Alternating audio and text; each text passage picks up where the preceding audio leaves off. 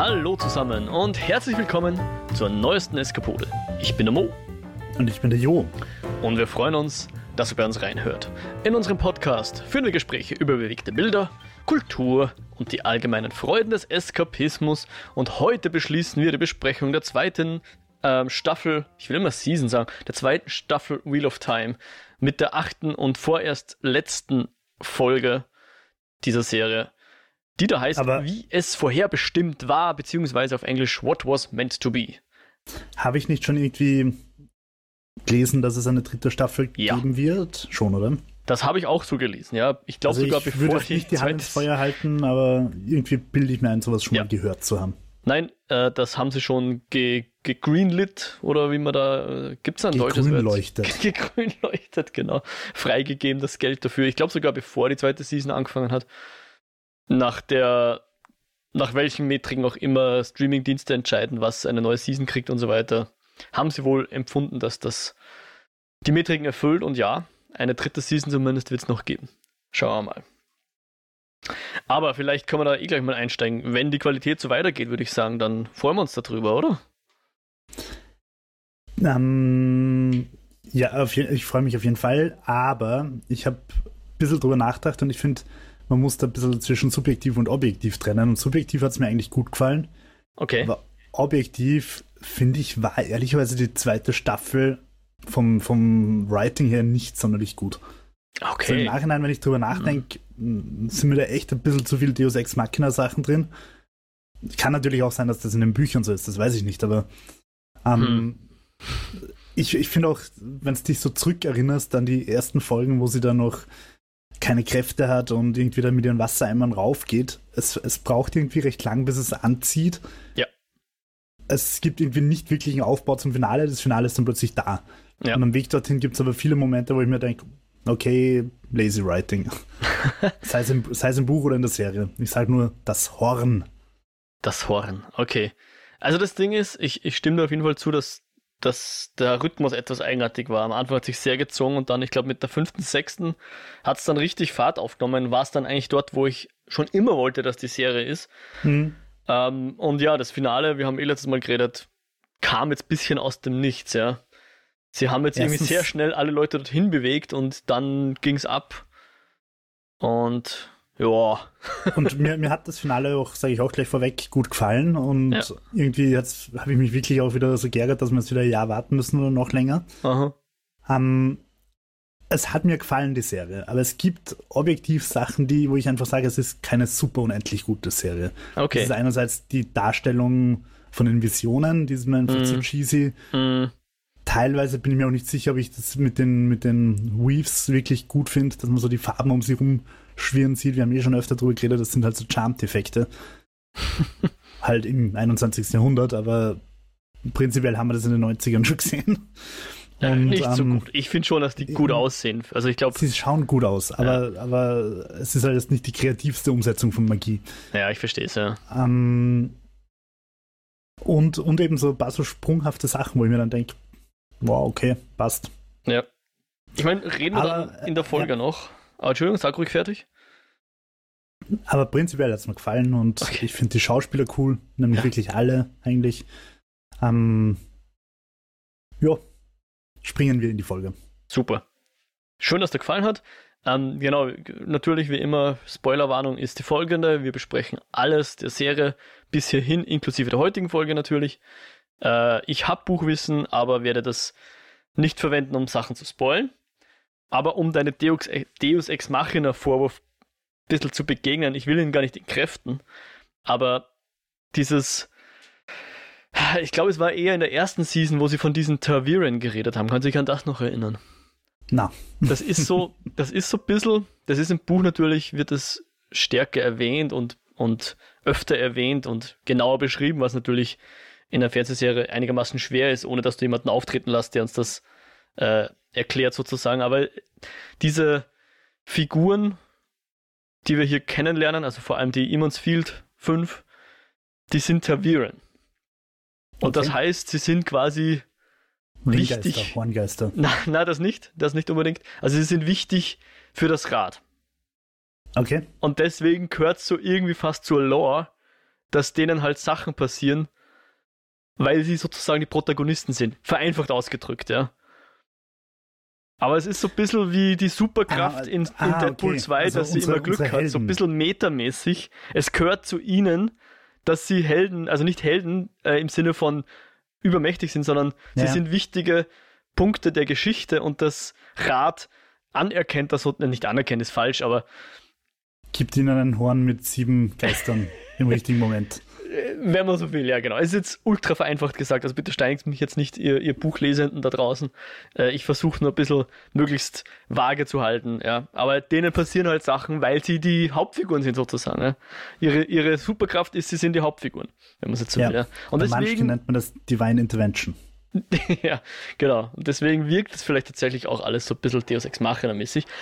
Gleichzeitig, finde ich, hat jetzt die heutige Folge schon auch demonstriert, dass manche der Ereignisse, die vielleicht am Anfang etwas, ja, wie kommt denn das jetzt hierher, gewirkt haben, waren tatsächlich Marionettenspielereien von diversen Forsaken und so weiter. Das, das ist ja manchmal auch Teil davon, ja, dass im Hintergrund jemand Fäden zieht, die uns am Anfang nicht auffallen, aber die ja, jetzt zum Teil ähm, er, erkennbar sind. Ja.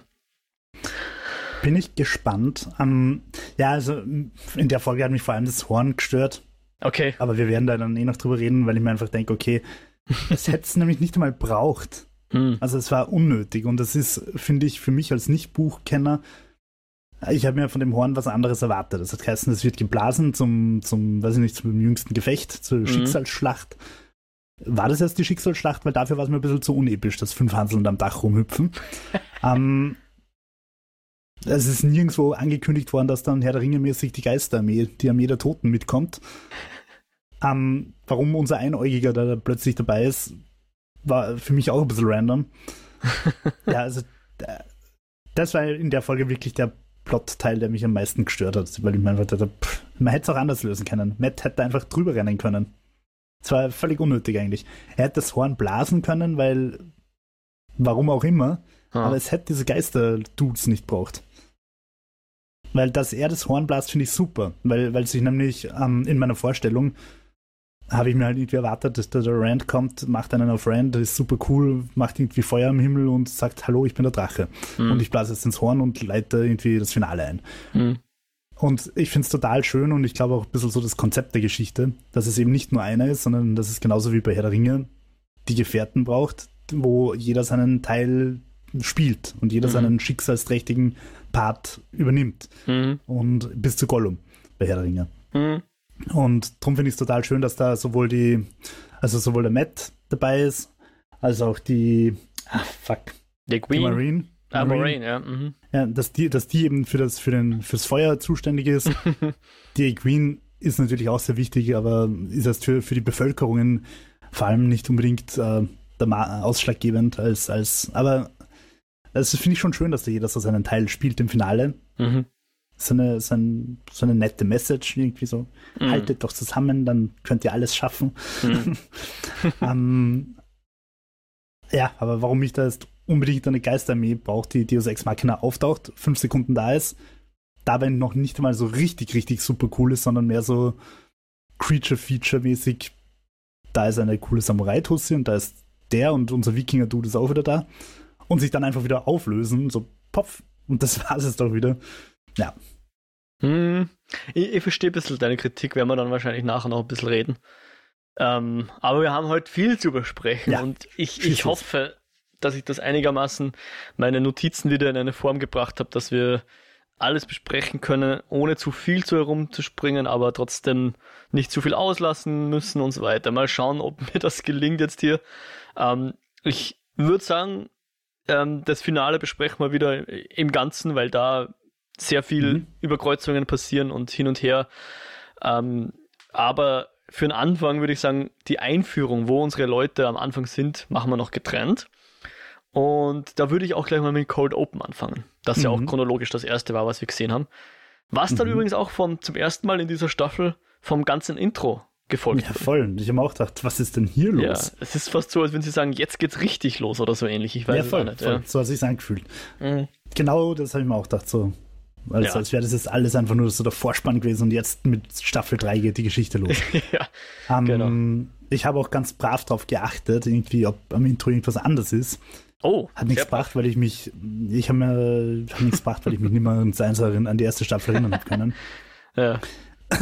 Aber ich habe erst mit meinem ganzen Wissen über die Ashas habe ich dann auf Pause gedrückt, weil du siehst ja dann so die verschiedenen Farben. Ja. Und ist da das Schwarze dabei? Oder war, soll das irgendein dunkelgrau oder irgendeine andere Farbe Äh, sein, die braun. ich nicht zuordnen kann? Braun könnte es sein. Braun ist, glaube ich, dabei. Okay. Dann weiß ich es jetzt Nee. nicht. Weil ich habe es tatsächlich Also es- zwar angeschaut, das Intro, aber jetzt nicht, nicht, nicht mehr analysiert. Ähm, aber ich würde. Die Frage ist immer, sind es sieben oder acht? Keine Ahnung. Ich, ich könnte es jetzt nicht sagen. Vielleicht war es auch grau. Ich glaube, grau ist ja. naja, bevor ich mich da jetzt noch mehr blamier, vielleicht gehen wir mal zu unseren vor 3000 Jahren Szene Mhm. wo wir eine, einen Raum sehen, wo ich zuerst geglaubt habe, wir sind jetzt da im White Tower. Der ist ja Ich habe so gedacht, das ist das Eye of the World. Ah, ja, also dieses Symbol am Boden kennen wir War doch im Eye ja. of the World, oder? Ich glaube, dass da auch so ein Symbol war. Das ist dieses, genau, dieser, dieses Aes Sedai-Symbol oder dieser Dragon Fang und äh, Tier Aber of wie Damals, vor, ja. vor 3000 Jahren, war das, hat es da Sedai schon gegeben oder sind die erst in diesen 3000, also in den, im letzten Zyklus quasi entstanden Das- und erschaffen? kann und will ich jetzt nicht beantworten. Aber wir sehen hier, ich bin nicht ganz sicher, ob es acht oder neun Leute um den Ishamel herum sind. Ähm, weil acht Leute, 14, soweit oder? ich sehe, haben, also haben diese Strahlen auf Ishamael zulaufend. Aber dann steht auch noch der Luz daneben, der Der, passiv wirkt, aber vielleicht macht er mit, weil er es so drauf hat, muss er nicht mal seine Hand nach vorn halten, keine Ahnung. Jedenfalls haben sie hier offensichtlich den Ishamael gestellt. Und ähm, Ishamael scheint der Letzte zu sein von den Forsaken. äh, weil er die sagt anderen so, haha, alle meine Freunde werden mich rächen. Und, Ja. und er sagt, bitch please, die haben wir schon alle eingekastelt. Genau, genau. Und er erwähnt hier die Mogidien oder Mogadian, ich weiß nicht, Samael und den Rest der Verlorenen, also der Forsaken. Und ähm, ja, es geht halt wieder mal drum, wir müssen noch das Rad brechen. Und der Luz sagt, na, ich will das ja gar nicht. Hier haben wir wieder die Philosophie, die aufeinander trifft. Aber äh, soweit ich das verstanden habe, hat der Luz ihm mehr oder weniger vorgespielt, dass sie auf einer Seite sind, oder? Und im letzten Moment sagt er, haha, alles Falle. So habe ich verstanden, dass, dass der Ishamael da eigentlich freundschaftlich in diese Situation getapst ist, weil er dachte, dass der Dragon auf seiner Seite ist diesmal. Es, es ist nicht so ganz klar. Und es, sie waren offensichtlich Freunde, wie wir dann später auch in der, in der Folge erfahren, zumindest glaubt das Moraine. Ähm, aber der, an der Stelle jedenfalls scheint es so, als wären sie in der Situation, dass eben der Luz nicht auf die Seite von Ishamael wechseln wird. Und äh, in dem Fall wird er jetzt auch den Ishamael nicht wieder umbringen. Also das scheint jetzt so eine neue Taktik zu sein, so im Sinne von, ähm, wenn, wenn ich dich umbringe, dann, dann wiederholt sich dieser Zyklus einfach wieder und dann passiert genau dasselbe wieder. Aber in dem Fall, ich werde dich verbannen. Du wirst nicht tot sein, du wirst hinter so einem Siegel sein, du bist quasi am Leben, aber ich glaube wie ein Traum, sagt er, aber bei Bewusstsein. Und dieses Siegel wird so stark sein, dass nicht mal der Luz es brechen kann. Und sagt dann noch so, hey, tut mir echt leid, aber einen anderen Ausweg sehe ich jetzt nicht. Ja? Ich weiß auch, dass du gar nicht so gern lebst, dass dir Sterben in dem Fall eigentlich besser, lieber wäre. Aber das ist eben nicht der Plan, den ich auserkoren habe. Und alle anderen sind auch schon besiegelt. Wirkt ganz so, genau. Als hätte äh, Ishamael wäre der Letzte, den er noch versiegeln muss und dann sind Aber die vielleicht Forsaken es kommt, kommt mir gebannt. jetzt spontan, vielleicht ist ja die coole Idee vom, vom Luz, hm, dass, dass er so auf diese Art das Rad bricht. Oder nicht bricht, sondern ändert. Weil bisher war es immer so, die, die fetzen sich, die, unsere Hauptcharaktere. Ja. Dann schlagt sich der Dragon auf eine Seite, nämlich immer auf die das Lichtstreamer fahren. Ja. Und äh, das Rad dreht sich weiter. genau. Und die werden wieder Dann wiederholt. Geht von, genau. genau, genau. Und, und vielleicht hat er sich jetzt gedacht, haha, aber wenn ich euch jetzt alle einkastel, Yep. dann kann sich der nächste Zyklus nicht wiederholen, weil ihr nicht rumlauft. Weil ihr alle eingekastelt seid. Oder er Und so wiederholt hab ich- sich, aber ohne aber Dunkel. ohne euch. Genau. Genau. ich Und- glaube, das ist der, der Plan, den der Luz hatte, ja. Mm. Und dazu ist er offensichtlich auch bereit, dass er auch jemanden verbannt, der eigentlich sein Freund ist. Weil es wirkt schon so, als wären Ja. sie tatsächlich Freunde, oder? Als, als, als, als würden sie sich nicht hassen. Oder? Ja, oder zumindest irgendwie so Geschäftspartner, die gemeinsam jetzt gleich Google ja. erfinden werden oder so. Und sich erst dann wieder hassen, wenn es ums Geld geht. Genau. Mhm, ja. Ja, genau. Und ich fand halt, hier war Ishamael auch in einer Situation, wie wir ihn so gar nicht kannten. Sonst tritt er immer sehr selbstbewusst auf, hat alle Fäden in der Hand, kann die Leute spielen wie ein Klavier. Und hier ist er der, äh, flehen muss und betteln muss und nicht aus der Patsche rauskommt. Ja, ja war auch schon gespielt vom Herrn Fares Fares. Ah, guter Mann, guter Mann. Wie du sagst, Casting hat mir auch sehr gut gefallen durch die Bank eigentlich. Ähm, vielleicht an der Stelle noch, wen wir heute nicht sehen werden. Ähm, auch letztes Mal haben wir den Elias nicht gesehen. Elias, wie auch immer man es ausspricht, hatte ich ganz vergessen. Min kommt heute nicht vor, generell die ganze Tavalon Connection, also Varian, Leandrin, Alena und auch die Sion Sanche kommt nicht vor und die Waters natürlich auch nicht, weil heute sind wir voll und ganz in, in Falm, Falm. genau, so wie das Fluxus Happening, in Falm, um Falm und um Falm herum. Ähm, und auch die White Cloaks sind jetzt da. Also wir, wir wussten ja, die waren da in der Gegend irgendwo in diesen Attans Well oder wie das hieß und jetzt sind sie hier am Strategie-Meeting. Sie überlegen, wie sie jetzt Falm einnehmen können. Sie wissen, sie müssen unbedingt diesen Turm hier ähm, als erstes ausschalten, wo die, die Channelerinnen drin sind. Und äh, erst dann können wir uns um den Rest der Stadt äh, kümmern, weil wenn die mithelfen beim Verteidigen, dann haben sie quasi keine Chance. Ja. Und wenn ich es richtig verstanden habe, hat Fallmann quasi Hilferufe in alle Richtungen ausgeschickt. Aber mhm. die einzigen, die halt geantwortet haben, sind die White Cloaks. Was ja. sie wieder ein bisschen mehr differenziert, dass sie halt nicht nur die bösen Inquisitoren sind, sondern schon irgendwo auch glauben, da irgendwie das Rechte zu tun und sich bemühen, das Rechte zu tun, auch wenn es halt für ICDL vielleicht nicht unbedingt das Gesündeste ist. Yep. Ja, genau. Nicht nur zum eigenen Vorteil sozusagen. Ja. Das stimmt. Ähm, sie, wir erfahren auch, was, was die Meinung der White Clocks über die Shanchan ist, nämlich, dass das Sklavenhalter und Mörder sind. Ja.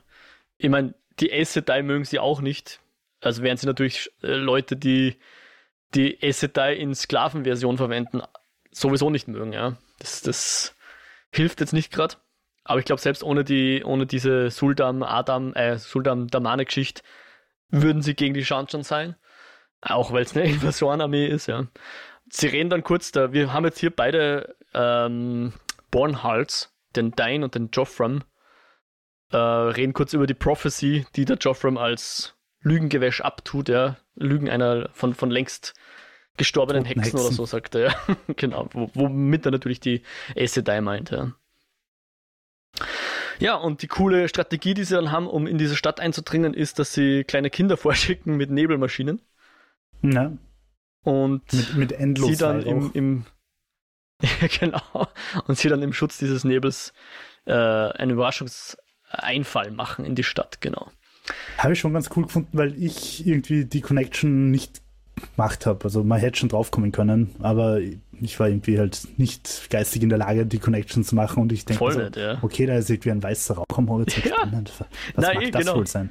Na, same. Fand ich auch eine coole Sache. Und vor allem, ähm, wir, wir sah, sahen ja diesen weißen Nebel im Hintergrund schon. Und da würde ich ja, jetzt gleich voll. zum Perrin kommen und seiner Gang, also Avienda und Bane und Jihad, Jihad, wie auch immer, die äh, Ayil und natürlich auch der Hopper, den er ja an der Stelle sagt, hey, warte hier auf uns, wir gehen jetzt in die Stadt, du wartest heraus.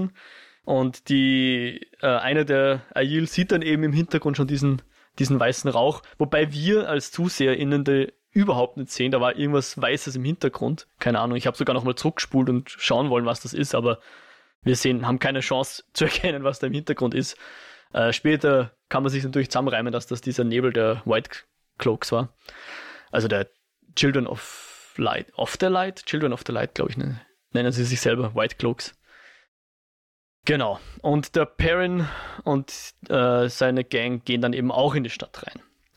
Die waren ja in der letzten Folge schon in der Nähe. Jetzt gehen sie in die Stadt.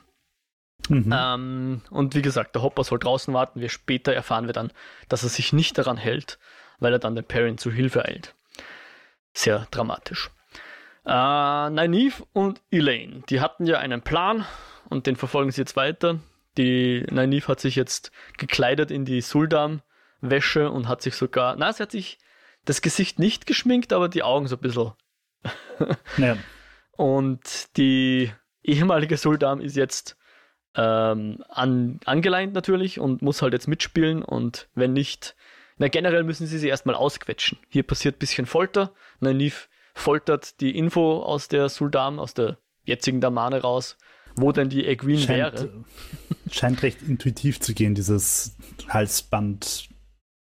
Ja, genau. Sie beschreibt das so, als würde sie ein Bündel von Gefühlen, glaube ich, sehen oder so ähnlich, die sie dann manipulieren kann, wie sie will. Ja, und das ist dann auch erfolgreich.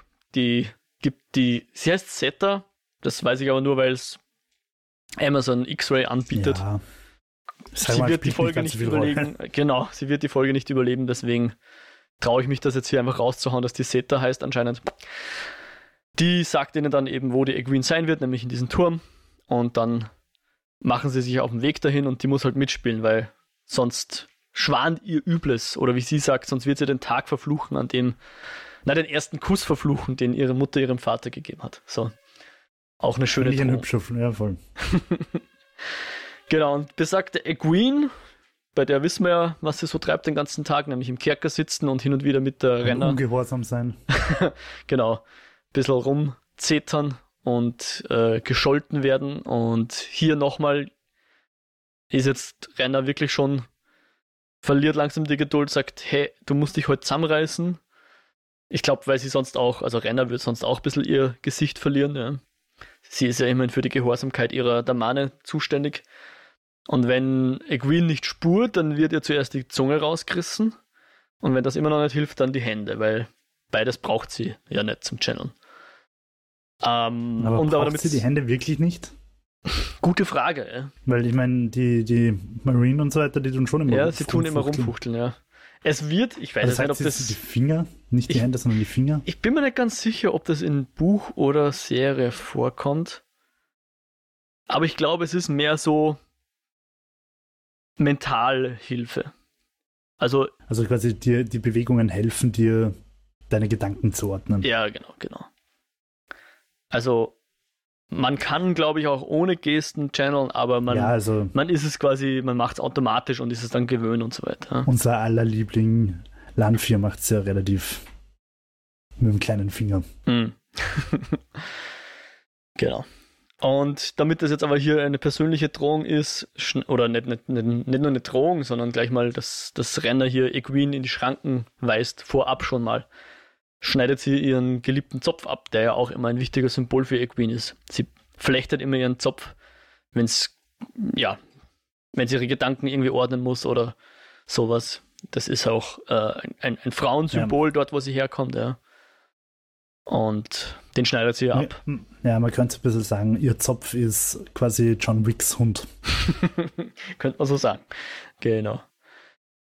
Ja, und die beiden gehen dann auch auf diesen Turm, wo sie nämlich die Stadt verteidigen müssen. Äh, sie und ein Haufen andere, ich glaube, es sind so ein bisschen mehr als zehn von den Paaren. So dass halt quasi bei jeder Zinne eine runterschaut, in einen rundherum 360 Grad. Genau, schön aufgeteilt.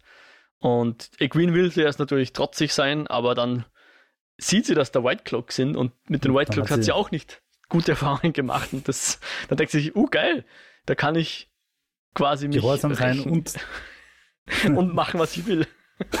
genau. Und Menschen töten. Wow. genau, und, und, so fängt sie dann zumindest mal am Anfang an, damit Flammenbälle gegen die White Cloaks zu werfen. Ja. Ich finde das ja insofern ganz clever, dass sie so da erst ein bisschen lernt, ihre Powers zu nutzen, ohne dass man die ganze Zeit sehen, wie sie im, im Tower irgendwie den Boden schrubbt. ja. Also geschickt, geschickt äh, eine neue Perspektive reinbracht mit demselben Ziel, nämlich dass sie besser wird im, im Channel. Mhm. Vor allem im, im Kampf-Channel sozusagen. Ja. Yes. Genau. Und was treiben eigentlich noch unsere Moraine und Lion? Wir haben schon von ihnen geredet. Die sind ja eine halb freiwillige Allianz eingegangen mit der Lion 4. Also die, die drei und der Rand sind gerade in den Wegen. Waren am Weg von äh, Carrion war es, glaube ich, gell? Nach ja. Fahren durch die Wege durch. Du hast mich letztes Mal noch gefragt nach dem, nach dem äh, Nebel. Zu dem kommen wir dann gleich noch. Aber an, de, an der Stelle. Bettfledermäuse. genau. An der Stelle macht jetzt mal Lanfear klar, warum Moraine überhaupt noch lebt, nämlich weil sie noch eine Rolle zu spielen hat. Ja. Also Moraine versucht irgendwie clever zu sein und tut so, als könnte sie gar nicht channeln, aber Lanfear weiß das, dass sie channeln kann ähm, und sagt, hey, du lebst nur, weil ich das will und jetzt äh, erfüll bitte deinen Part, schmeißt sie und Lan einfach aus den Ways raus ähm, und sagt denen, hey, wenn ihr dann, wenn die Zeit kommt, dann bitte das Banner einmal hissen. Bitte danke, Baba. Und sie sind dann auf so einem Strand im Nirgendwo. Ja. Da, da, möchte ich kurz einwerfen, dass, da, dass sie uns da halt zeigen, dass die Land 4 wirklich so mit einem kleinen Finger quasi ein Portal öffnet, wo die mhm. Marine vorher irgendwie einen halben Tanz aufführen muss. Ja. Und das finde ich deshalb spannend. Ich sage es gleich, weil ich sonst nachher vergesse. Also wir sehen, dass die Line 4 wirklich da relativ mächtig wieder ist, mhm. mit möglichst wenig Einsatz, möglichst viel erreicht. Mhm. Und dadurch also bis jetzt ist sie einfach die mächtigste Kämpferin. Ishamael haben wir nie wirklich kämpfen gesehen. Ähm, sie ist bis jetzt, finde ich, die stärkste Figur in der Serie. Und ich hüpfe jetzt kurz zum Finale. Die Person, die dann auftauchen wird, macht auch mit ganz, ganz kleinen Moves völlig neue Sachen. Mhm. Und wir sehen aber, dass die mächtigste Figur bis jetzt, nämlich Land 4, einfach trotzdem ziemlich unterlegen ist. Was also mhm. ein ziemlich nettes Setup für die ja. dritte Staffel ist. Das ist so ein bisschen wie bei Dragon Ball, oder? Wo zuerst glaubst du, der Vegeta ist der Ärgste und dann kommt der Freezer und dann ist der Freezer noch nicht mehr der Stärkste, weil es kommt noch. So weit habe ich es dann nicht mehr also, geschaut, aber. Also ich, ich, ich hoffe, dass es jetzt nicht 13 Bücher so dahin geht, dass immer noch ein stärkerer kommt. Supernatural funktioniert übrigens auch so. um, ähm, ja. Ja, schön beobachtet. Aber, aber es ist mir halt irgendwie aufgefallen, dass sie da mhm. schön subtil einführen, wie mächtig sie ist und dann im Finale zeigen sie dir halt, und es gibt welche, die noch viel mächtiger sind. Und hm. ja. Ja, schön beobachtet. Sehr schön, ja. Ich würde dann ganz kurz noch bei, bei Lan und Moraine äh, bleiben, weil die dann auf diesem Strand ja auch noch einen wichtigen Austausch haben. Ja. Genau, also der, der Lan versucht endlich an Moraine ranzukommen, ja, dass sie sich ihm öffnen soll. Und sie soll endlich aufhören, so zu tun, als, als wäre sie so cool und stark, weil er weiß ja, wie es ihr geht, ja ihre ganzen Minderwertigkeitsgefühle und, und die Ängste, die sie hat, die, die versteht er ja und die, die sieht er ja und ähm, sie soll nicht aufhören, sich zu verstellen. Ja? Und dann haben wir auch nochmal kurz einen Callback zu dem, dass sie gesagt hat, sie ist nicht ebenbürtig, ja? wo wir wissen, das muss, muss sie wirklich glauben, weil sie kann ja nicht lügen. Ja? Und habe ich das nicht so vorhergesagt, dass es so enden wird? So ungefähr. Ich, ich habe dich gefragt, ob du glaubst, dass das, was, was daran ob das die Wahrheit ist, also in welchem, in welchem Sinne das die Wahrheit ist. Und du hast das so ähnlich vorhergesagt, ja, genau. Weil sie sagt natürlich, du warst immer der Bessere von uns beiden, ja. Aber sie erkennt dann auch, dass der Laden ernst meint und tatsächlich ähm, öffnet sie den Bund jetzt wieder und sie sind wieder ein Team. Ich fand das schon ganz schön eigentlich. Ich auch. Also ich habe während der Szene, vielleicht kurze Beschreibung, die beiden sind so ein halb, ne, nicht halb totale so eine amerikanische, du, du hast von der Hüfte aufwärts irgendwie, sie kommen sich näher, ähm, die Kamera schwenkt um sie rum, du hast diesen wunderschönen Strand, diese Wüste auf der einen Seite und das Meer auf der anderen Seite. Dann hast du diese kitsching Charmed Energiefäden um sie rum und sie legen irgendwie so die Stirn, Stirnen aufeinander. Hm.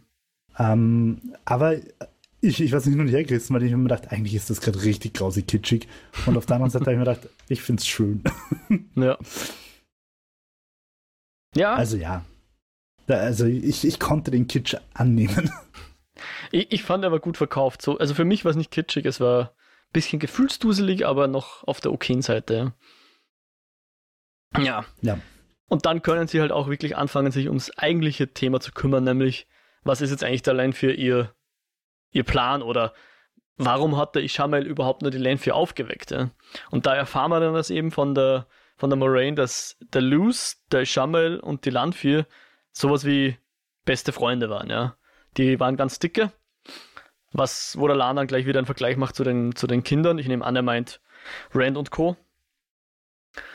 Und da fällt dann auch der Groschen bei der Moraine und sie checkt jetzt, ah ja, die Landvier wollte schon, dass wir nach Falm kommen, aber erst verspätet sozusagen. Ja. Und sie sind nämlich tatsächlich in der, in der Nähe von Farm, aber eben nicht in Farm, weil sie, sie die Landfear will natürlich zuerst mal alles bereit machen für das große Finale sozusagen und erst dann darf Moraine ihren kleinen Part spielen, den Lanfear für sie vorgesehen hat. Den Moraine Gott sei Dank auch erkennt. Genau, den Moraine dann auch erkennt, ja, weil tatsächlich natürlich Lanfear immer äh, eigentlich tatsächlich Rand helfen will. Nicht mehr und nicht weniger. Was auch immer das heißen mag, ja. Und ja. Genau, und was macht die Lanfear währenddessen? Sie trifft sich mit dem Ishi. Und Ishi ist tatsächlich, hier fängt auch in, der, im, in dem heutigen Zeitalter sozusagen, fängt jetzt seine, seine Fasson, seine Fassade so ein bisschen zu bröckeln an, weil er ein bisschen davon überrascht ist, dass Lanfear jetzt schon den Rand nach Falm gebracht hat, weil sie wissen, in Falm passiert's, ja. Aber er hätte geglaubt, er hat noch länger Zeit, um den, den Rand auch vorzubereiten, ja, dass der dann auch auf die dunkle Seite kommt und sich nicht wieder, schon wieder, wie damals vor 3000 Jahren, äh, wieder sagt. Ja.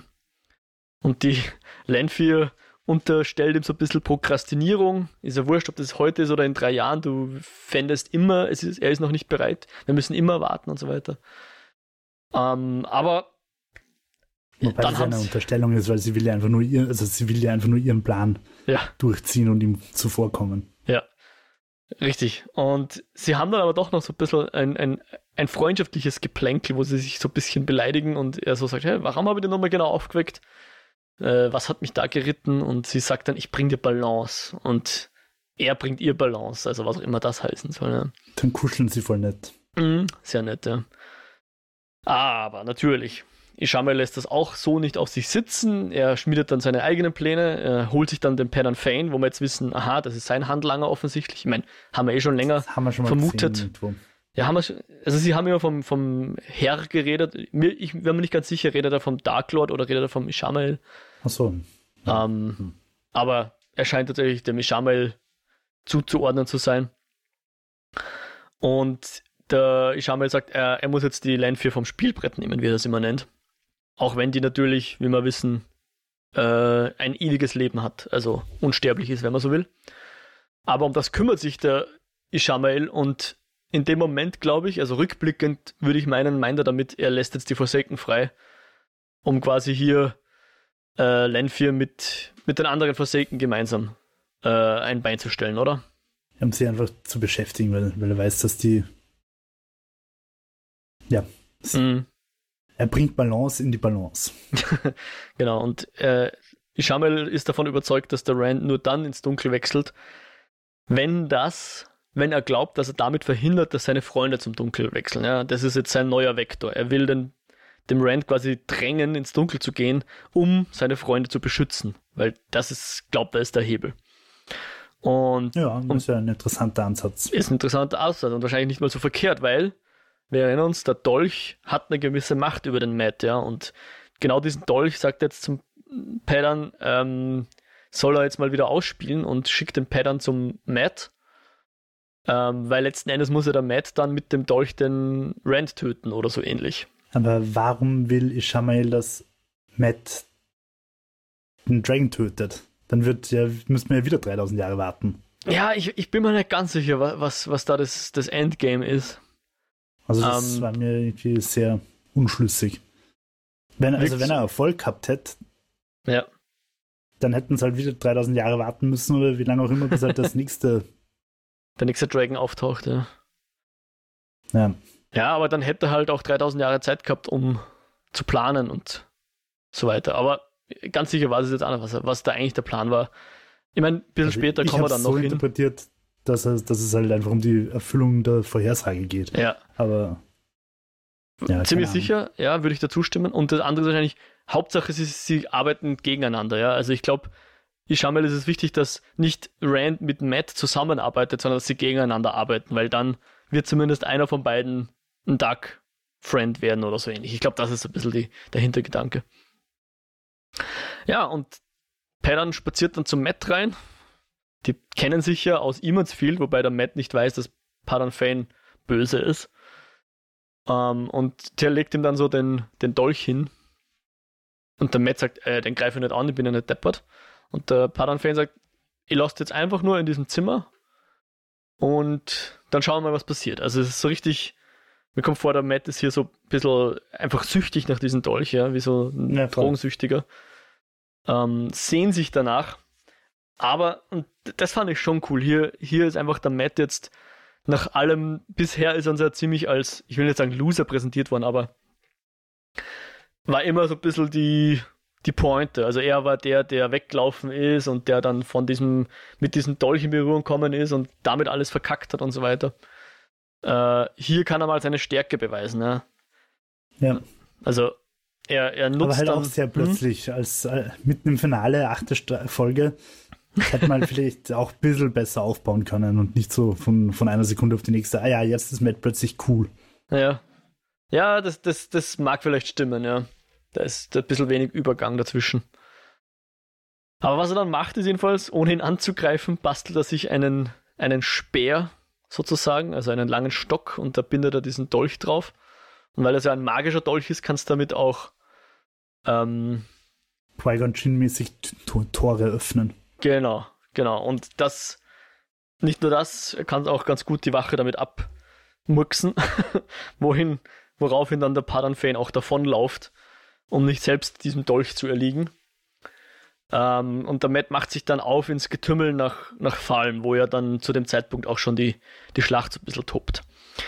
Aber bevor wir zu dieser Schlacht noch kommen, müssen wir auch ganz kurz noch beim Matt reinschauen. Den haben wir ja auch äh, in den Wegen zum, das letzte Mal gesehen, wo Lan 4 Moraine und Lan rausgeschmissen hat, ist, ist sie ja dann mit, dem- mit dem Rand übergeblieben, der ja sich ganz um diesen Machin Shin gesorgt hat. Den kennt er ja, diesen bösen Nebel, der auftaucht, wenn man channelt. Mhm. Aber Lan 4 ist davon relativ unbeeindruckt. Ich will jetzt keine Worte nennen, aber was hättest du jetzt gesagt, was macht Lan 4 an dieser Stelle? Weil sie sagt, sie kennt einen schnelleren Weg nach Falm. Kannst du es beschreiben, was wir sehen? Wir sehen, wie dieses äh, schwarze Nebelzeugs auf sie zurast, Ja. so Batman-mäßig. Ich habe nicht weiter darüber nachgedacht, aber vielleicht reiten sie diesen Nebel. Also so Dune Sandwurm-mäßig. Ah, okay. Ah, Ich sage jetzt jedenfalls gar nichts. Ich, ich habe natürlich etwas gesehen, aber ich weiß A nicht, ob das stimmt und B, ähm, nein, ich weiß nur nicht, ob das stimmt und B möchte ich es nicht sagen. Falls, falls es nicht eindeutig war, dann sage ich das jetzt auch nicht, was, was an der Stelle passiert. So oder so, die beiden werden dann äh, in, in Farm Aber landen. es, es war mir ehrlicherweise auch wurscht. Also ich habe da gar nicht so drauf geachtet, dass sie sagt, das geht jetzt gleich schneller. Mhm. Ähm, für mich war es halt einfach so, schau her, ich, ich habe keine Angst vor dem Nebelding, ich beherrsche das. Ich bin Batman. Mhm. Okay. So. Ich bin nicht ganz sicher, ob uns das die Serie sagen wollte, aber ich lasse es jetzt mal offen. Weil es die Serie nicht sonderlich eindeutig Ja, einfach, hat. einfach wieder so ein Lanfir ist die coolste Socke. Die hat nicht mal Angst vor dem dunklen Nebel in den dunklen Gängen. Das definitiv. Ja, das definitiv. Ja. Also, Landwirt tauchte dann in, in Ishis Schlafzimmer sozusagen auf. Ähm, und den Rand hat sie wahrscheinlich am Weg irgendwo abgesetzt, weil der schleicht jetzt durch Falm. Er sieht dann auch schon, wie, wie die Egwene äh, an der Stelle vorbeigeführt wird Richtung Turm. Ähm, und er konfrontiert dann den Turak, den High Lord Turak. Ja. Ich glaube, weil der am Weg zu diesem Turm ist, oder? Oder warum kommt er beim Turak vorbei? Bin mir nicht ganz sicher. Pff, keine Ahnung. Oder er will einfach nur Encounter. hier Beef. Es ist so, wie wenn es bei Pokémon aufs hohe Gras gehst. Also kann halt einfach sein, dass da was auftaucht. Und an der Stelle, ich fand es ja fast, fast lustig, weil der, der Turak erkennt dann, oh, du hast ein, ein Reiherschwert, ja. Ich habe auch ein Reiherschwert. Äh, Weiß nicht, Beyblade oder Zeit für ein Duell, wie man da bei Yu-Gi-Oh! sagt. Aber der Rand hat. Turak zieht dann noch sein Schwert auf sehr spektakuläre Weise, fand ich ganz cool. Vor allem mit diesen Ich langen Fingernägeln. Ja, voll. Wollte gerade sagen. Ja. Aber der Rand hat dafür äh, wenig Geduld. Es ist mehr so wie bei Indiana Jones, wo der eine mit seinem Säbel coole Moves aufführt und der Indiana Jones nimmt dann seine Pistole und das war's. Ja, voll. An der Stelle channelt der Rand einfach und bringt alle um. Ein einsamer Sklave bleibt dann noch übrig, aber der macht dann rituellen Selbstmord noch. Nicht ganz sicher, was sie uns damit zeigen wollen, weil alle anderen hat einfach, umgebracht, der Rand, eine ich weiß nicht. eigenwillige, komische Kultur ist. Das wollen sie uns zeigen, ja. Ja, aber der war halt nicht bewaffnet, oder? Alle anderen waren Soldaten. Ah, das könnte sein. Ah, Und das Rand ist, ja, sehr Rand schön. ist ja kein Böser. das, das ist vielleicht eine sehr schöne Beobachtung. Danke, Ju. Super, das ist mir gar nicht aufgefallen. Aber ich glaube, da hast recht. Da hast du wohl recht. Genau. Und auch dann stürb, äh, stürzt sich der Rand ins Chaos. Also, na, er, er, schleicht so durchs Chaos durch, gell? Aber er geht dann Richtung Turm jedenfalls. Und jetzt würde ich sagen, tauchen wir ins Finale ein. Jetzt haben wir eh schon sehr lange geredet. Äh, ich, ich hoffe, dass wir jetzt gut durchkommen. Aber jetzt werden wir etwas mehr springen und ich hoffe, ich bringe das trotzdem Spring. einigermaßen kohärent zusammen, dass das äh, der Folge, dass die Folge gut lesbar bleibt und ich mich nicht verzettel und meine Notizen halten. Genau, weil wir haben jetzt großes, großes Chaos in vor allem. Wir erinnern uns, die White Cloaks sind da, die kämpfen gegen die Shanchan. Durch das alles ist auch der Perrin mit seinen Ail-Kolleginnen unterwegs.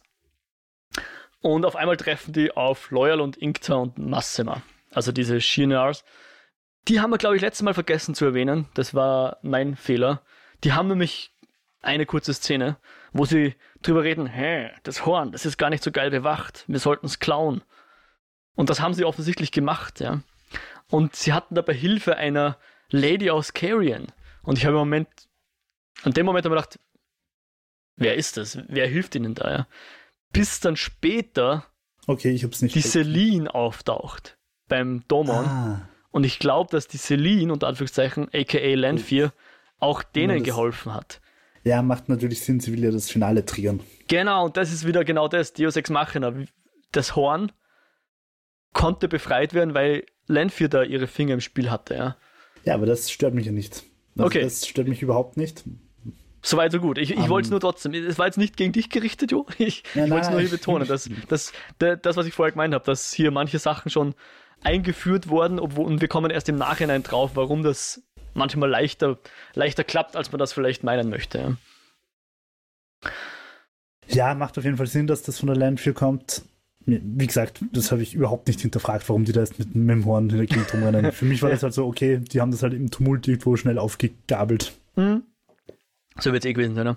Und wir reden dann auch nochmal über die Bedeutung dieses Horns, weil das ruft die toten Helden der Vergangenheit, wie sie sagen.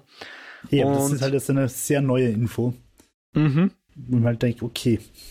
Und was muss ich machen, dass ich einer von diesen Hornhelden werde? Gute Frage. Und das LinkedIn-Profil. ja, das muss dann noch wer bestätigen oder so. Ja, genau, und, irgendwelche Tests machen und beweisen, dass du zu 70 Prozent in deinem dein, Metier dich auskennst. Genau, und dein, dein Horn-Zertifikat musst du dir machen. Um 4000 Euro beim Wifi.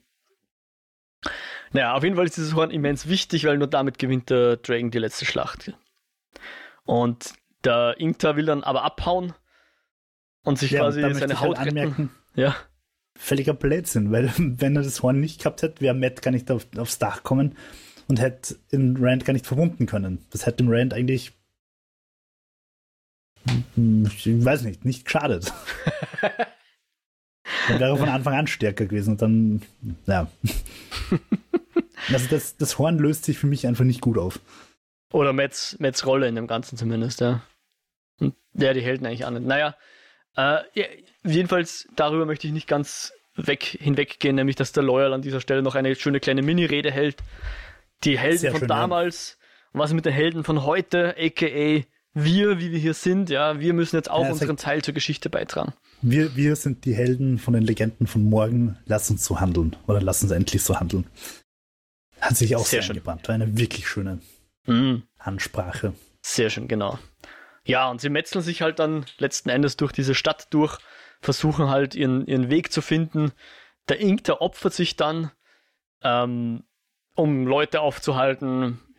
Generell ja, sehr viel von. So random, so. Ja, sehr viel Gemetzel und dann, ah, jetzt kann ich alleine 15 aufhalten, aber dann wieder nicht und dann, ja, so wie wir es halt gerade brauchen, verlauft halt diese, diese Schlacht so ein bisschen oder diese, diese Scharmützel in der Stadt vielmehr. Wir sehen dann eben ganz kurz die Line für noch, wie sie mit diesem Bale Domon ein kleines Pläuschchen hält. Ken, kennst du ihn noch, den Bale Domon? War das der, der das äh, Poem der Marine Ganz richtig, hat? ganz richtig, genau. Der, der eben diesen, an diesen weißen Brocken, kannst du dich auch noch erinnern? Ja. Das ist dieses sogenannte Quindea. Das ist so ein mythisches Material eigentlich, was dafür bekannt ist, dass es sich nicht zerbricht. Ja? Das heißt, wenn es davon einen Brocken hast, ist es sehr ungewöhnlich, weil das sollte eigentlich nicht brechen. Ja? Und wir erfahren halt jetzt, und das ist wieder so ein Strippenzieher-Moment, dass offensichtlich die Celine dem Domon dieses Zeugs verkauft hat, damit er dann der Moraine andrehen kann. Äh, Im Vorbeigehen hat er dann halt das Gedicht halt an die Moraine angedreht und nicht dieses Queen de Jahr. Naja, aber das äh, ist vielleicht durchaus äh, ist von der Marine her, die sieht den Brocken und sie, also der ist durchaus interessant für sie, weil damit Definitiv. weiß sie, okay, das, damit weiß sie, das Siegel ist schon gebrochen, weil ich yep. gehe erst davon aus, dass das Siegelmaterial yep. ist. Ähm, aber sie muss ihn natürlich nicht mehr kaufen. Sie kann einfach sagen, okay, ich habe es gesehen. Passt, Die Info habe ich. Ist für ja. mich wertlos. Ja. Sie hätte es natürlich zum Tower schicken können und sagen können, schaut mal, was ich da habe. Shit ja. is happening hier. Ja. Aber also es war schon wichtig, dass, dass sie das gesehen hat. Yes. Dass es halt nicht nur ein, ein, ein Blut geschriebenes Gedicht ist, sondern dass da was dahinter steckt. Hm. Genau, und sie sagt dann halt zum Domon, hey, warte mit deinem Schiff auf mich, weil ich bringe sechs unversehrte Stücke, was natürlich die sechs Siegel der anderen Forsaken sein werden, nehme ich an. Ähm, die sollen sie dann im Meer versenken. Das, das ist nämlich das, was, was Landfear für einen Plan hat. Die anderen ähm, Forsaken loswerden, indem sie die Siegel so gut versteckt, dass sie niemand mehr finden kann. Nämlich am Boden des, des Ozeans, ja. Ja, eigentlich auch ein ganz guter Plan. Ganz guter Plan, genau. Und ich glaube, das war es dann aber mit dem Doman, den sehen wir dann, glaube ich, in der Folge nicht mehr. Ja. Wir, wir, können davon ausgehen oder hoffen für ihn, dass er, dass er zu seinem Schiff geschafft hat und tatsächlich im Hafen äh, auch das Schiff nicht untergegangen ist. äh, wir werden dann später erfahren, dass es auch ein nicht ungefährlicher Platz ist. Aber schauen wir mal, ob er nochmal vorkommen wird. Währenddessen ist auch die Suroth mal wieder zu sehen, die grantig ist, weil sie nicht mitkämpfen darf. Die ist eigentlich heiß drauf, dass sie Leute tot channelt oder so ähnlich mit ihrer, ich weiß nicht, sie hat auch eine Damane, glaube ich, oder? Das ist das, was wir glauben sollen, mit der sie gerne channeln wird. Keine Ahnung. Ja. Jedenfalls im, im Vorbeigehen erfährt dann der Ishi noch so, hey, der Turak ist tot, was er nicht wusste, und das Horn ist weg, was er, glaube ich, auch nicht wusste. und er muss halt jetzt seinen Reserveplan da in, in Kraft setzen, nämlich dass also er die. Sie jetzt die Forsaken aufwecken. Genau. Ich glaube, man sieht ihn dann später nochmal mit staubigen Händen und Kittel und so weiter. Da hat er wahrscheinlich gerade die, die Siegel aufgebrochen. Ich weiß nicht ganz, wie er das macht, ob er das wirklich mit seinen bloßen Händen macht und deswegen so staubig ist, aber ja, das ist, glaube ich, die Symbolik. Okay, habe ich nicht geschnallt, aber macht ja, natürlich Sinn vielleicht auch. Gut, dass wir drüber reden. Ja, ähm, aber der Plan sieht jedenfalls vor, dass sie offensichtlich noch eine Reserve der Mane-Armee haben, nämlich sogar die stärkeren. Und die sollen sie auf ein Schiff verfrachten, was im Hafen wartet, mit Blick auf den Turm. Natürlich, ich glaube, zu dem Zeitpunkt kann man, ah ja, und er fragt dann auch noch, können die eh einen Mann äh, dämpfen, also still, oder wie sagt man da jetzt im Genteln, im Englischen. Und ich glaube, da fällt dann der Groschen, ah, okay, er will den Dragon wahrscheinlich genteln keine so schlechte Idee, weil dann überlebt der Dragon und er kann wahrscheinlich machen mit ihm, was er will und naja. Kann ihn auch rückgängig machen und das Gentlen? Es ja, wirkt bisher nicht so, weil der einzige Grund, warum Moraine äh, jetzt wieder channeln kann, ist, weil sie nicht gegentelt wurde oder nicht gestillt wurde, sondern eben nur blockiert wurde. Aber was, dann ist der Dragon ja wieder wertlos, oder?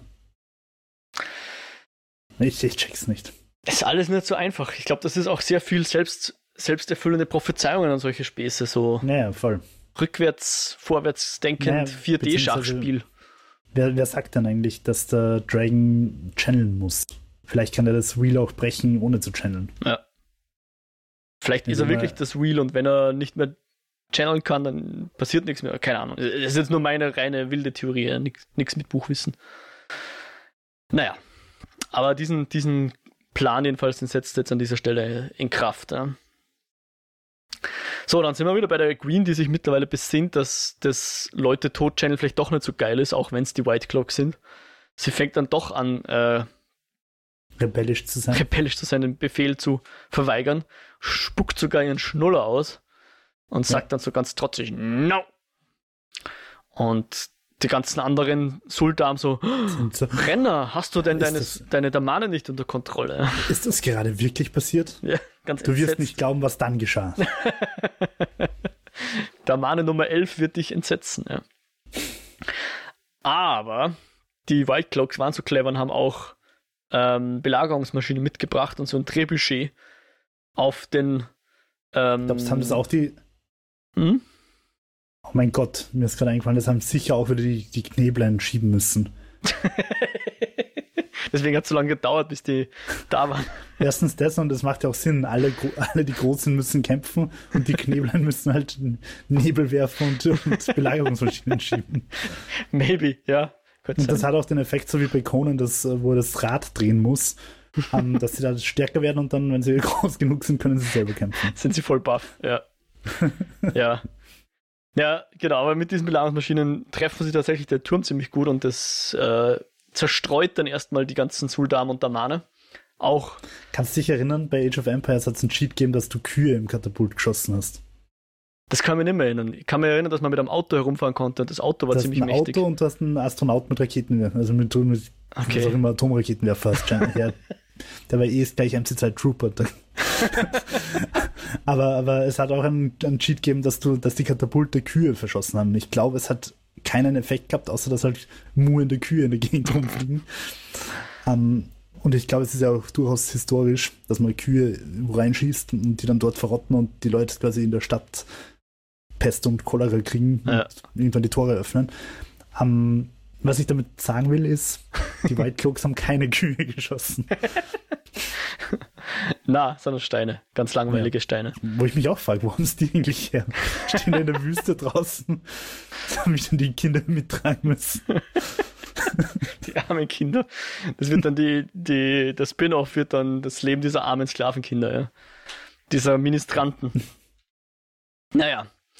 Äh, Egwins Zunge ist jedenfalls von so einem dieser Steine gerettet worden, weil die, die, Die würde ja sonst hier rausgeschnitten worden. Ja. Ja. Aber ist halt erstmal jetzt nicht passiert. White Cloak sind alle voll happy, dass jetzt der Turm ausgeschalten ist. Und wir sehen auch wieder die, den Dine und den Born halt, wie heißt der, Joffram. Äh, und der Vater sagt zum Sohn, ja, siehst, wie toll das ist, wenn man an das Licht glaubt, dann passiert alles, wie wir das wollen. Und jetzt her mit den Bogenschützen und ruft die Bevölkerung auf, dass sie sich auch auflehnen und so weiter. Und sie stringen auch in die Stadt vor, die White Cloaks jedenfalls, ja. Ja. Wir sehen dann auch, dass äh, Nynaeve und Elaine bei diesem Turm ankommen. Der Plan funktioniert soweit eigentlich. Nur, dass dann halt die Armbrustschützen auftauchen und die äh, Suldam äh, erschießen. Just in dem Moment, als sie die Egwene erblicken. Und wobei, ich glaube, in dem Chaos ist es eh wurscht, ob sie da jetzt eine Suldam dabei haben oder nicht. Und da weiß ich auf einer Metaebene wieder nicht, was ich davon halten soll. Einerseits, weil ich mir halt denke, der ganze Handlungsstrang ist damit völlig nutzlos. Nichts passiert. Sie haben nichts aus ihr rausgequetscht, außer halt, wo sie die finden, aber Mhm. das hätten sie auch anders rauskriegen können. Ähm, ja, und jetzt ist sie tot. Und gleichzeitig finde ich es aber auch geil, dass es Handlungsstränge gibt, die nirgends hinführen. Da Mhm. sind wir wieder bei unserem alten Valerian-Konzept. Mhm. Valerian, ich werde dich finden und töten. Und dann taucht im Film nie wieder auf. ähm, ja, aber ich habe halt trotzdem wieder gedacht, in der zweiten Staffel kommen viele neue Charaktere, die dann halt schnell wieder tot sind. Und das finde ich eigentlich schade. Mhm.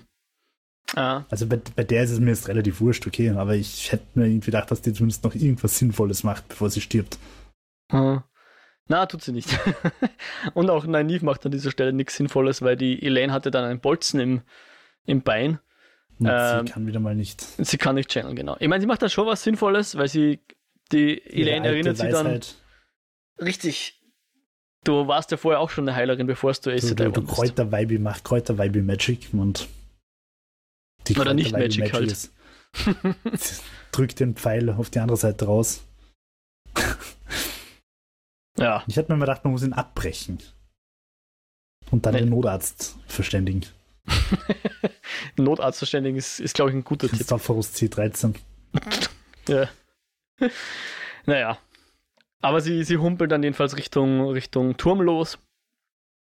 Und auf dem Turm ist halt dann die Egwene wieder, die zu sich kommt.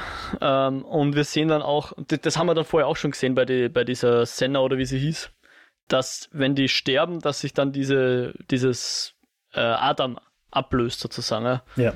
Dass dann der Bann gebrochen ist. Und wir sehen das auch auf Ah, dem okay. Turm. Ich nehme alles zurück. Das äh, ist natürlich der Sinn. Ja, aber das sehen wir am. Turm auch. Am Turm sterben ja auch die Damane und dann fällt ja aber eins dieser ab.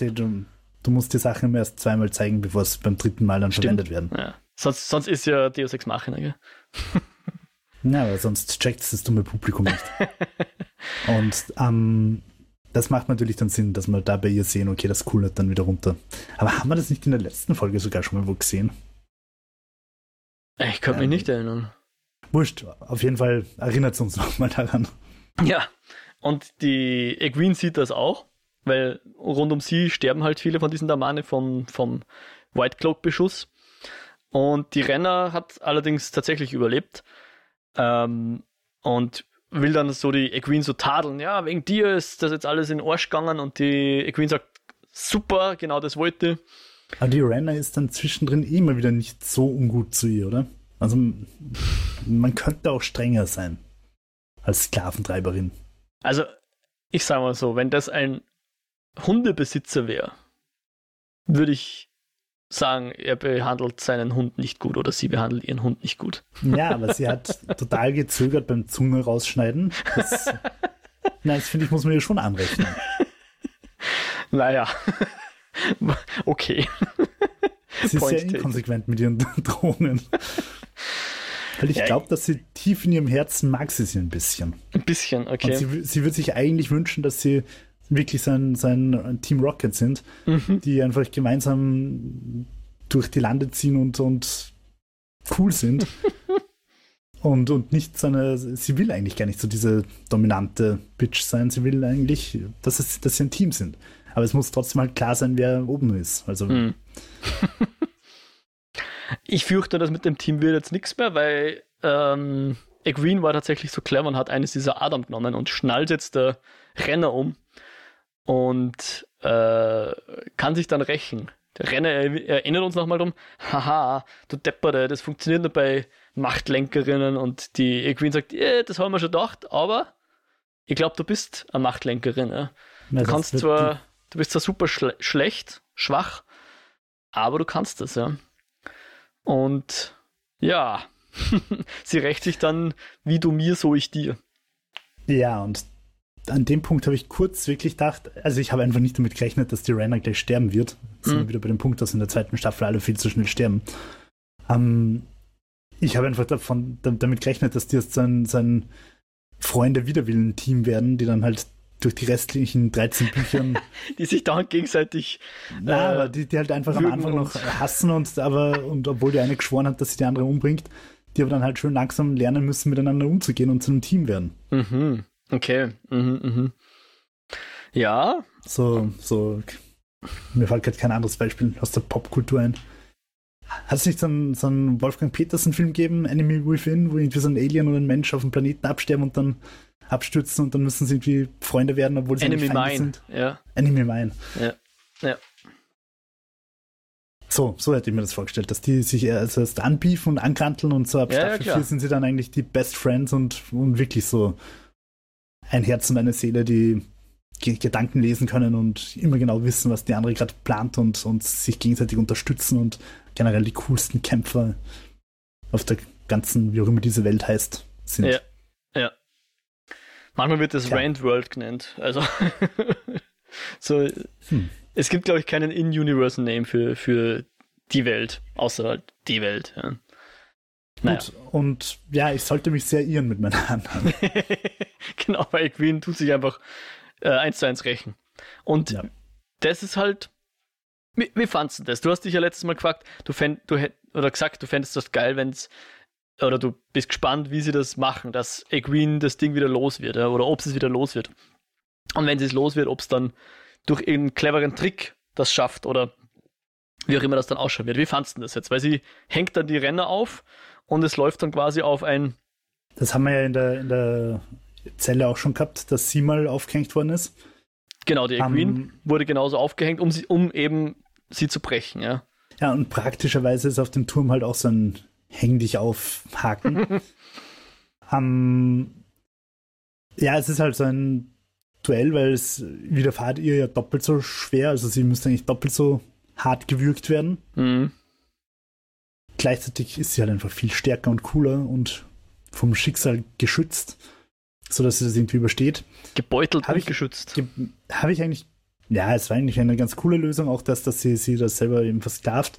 Ähm, was ich ganz schön gefunden habe und sehr wichtig ist, dass sie sich halt selber befreit hat und nicht ähm, Damsel in Distress mäßig vom Rand befreit worden ist. Hm. Bin ich immer ein großer Fan von, wenn die Mädels das selber auf die Reihe kriegen. Deswegen Ray Star Wars, Go Girl. Ja, genau. Also sie haben, sie haben irgendwie so ein bisschen eine Pattsituation, sie und die Renner.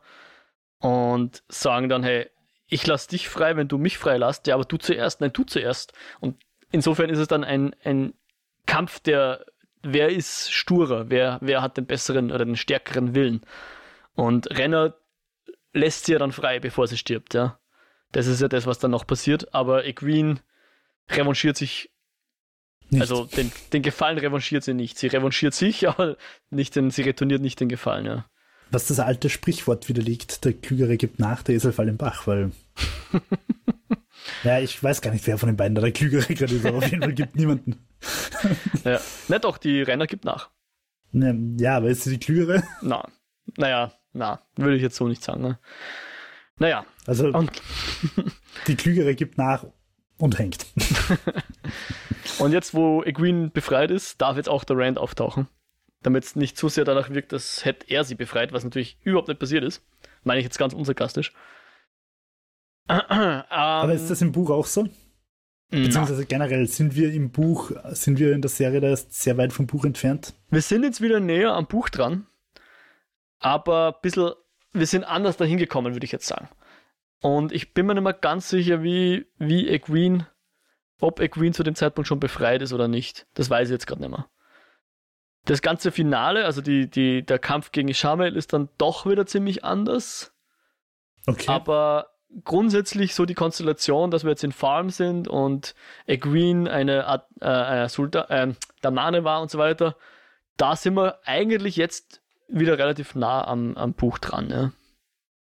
Ganz grundsätzlich, so von die, die, die großen, breiten Pinselstriche sind jetzt wieder, decken sich jetzt wieder ganz gut überein.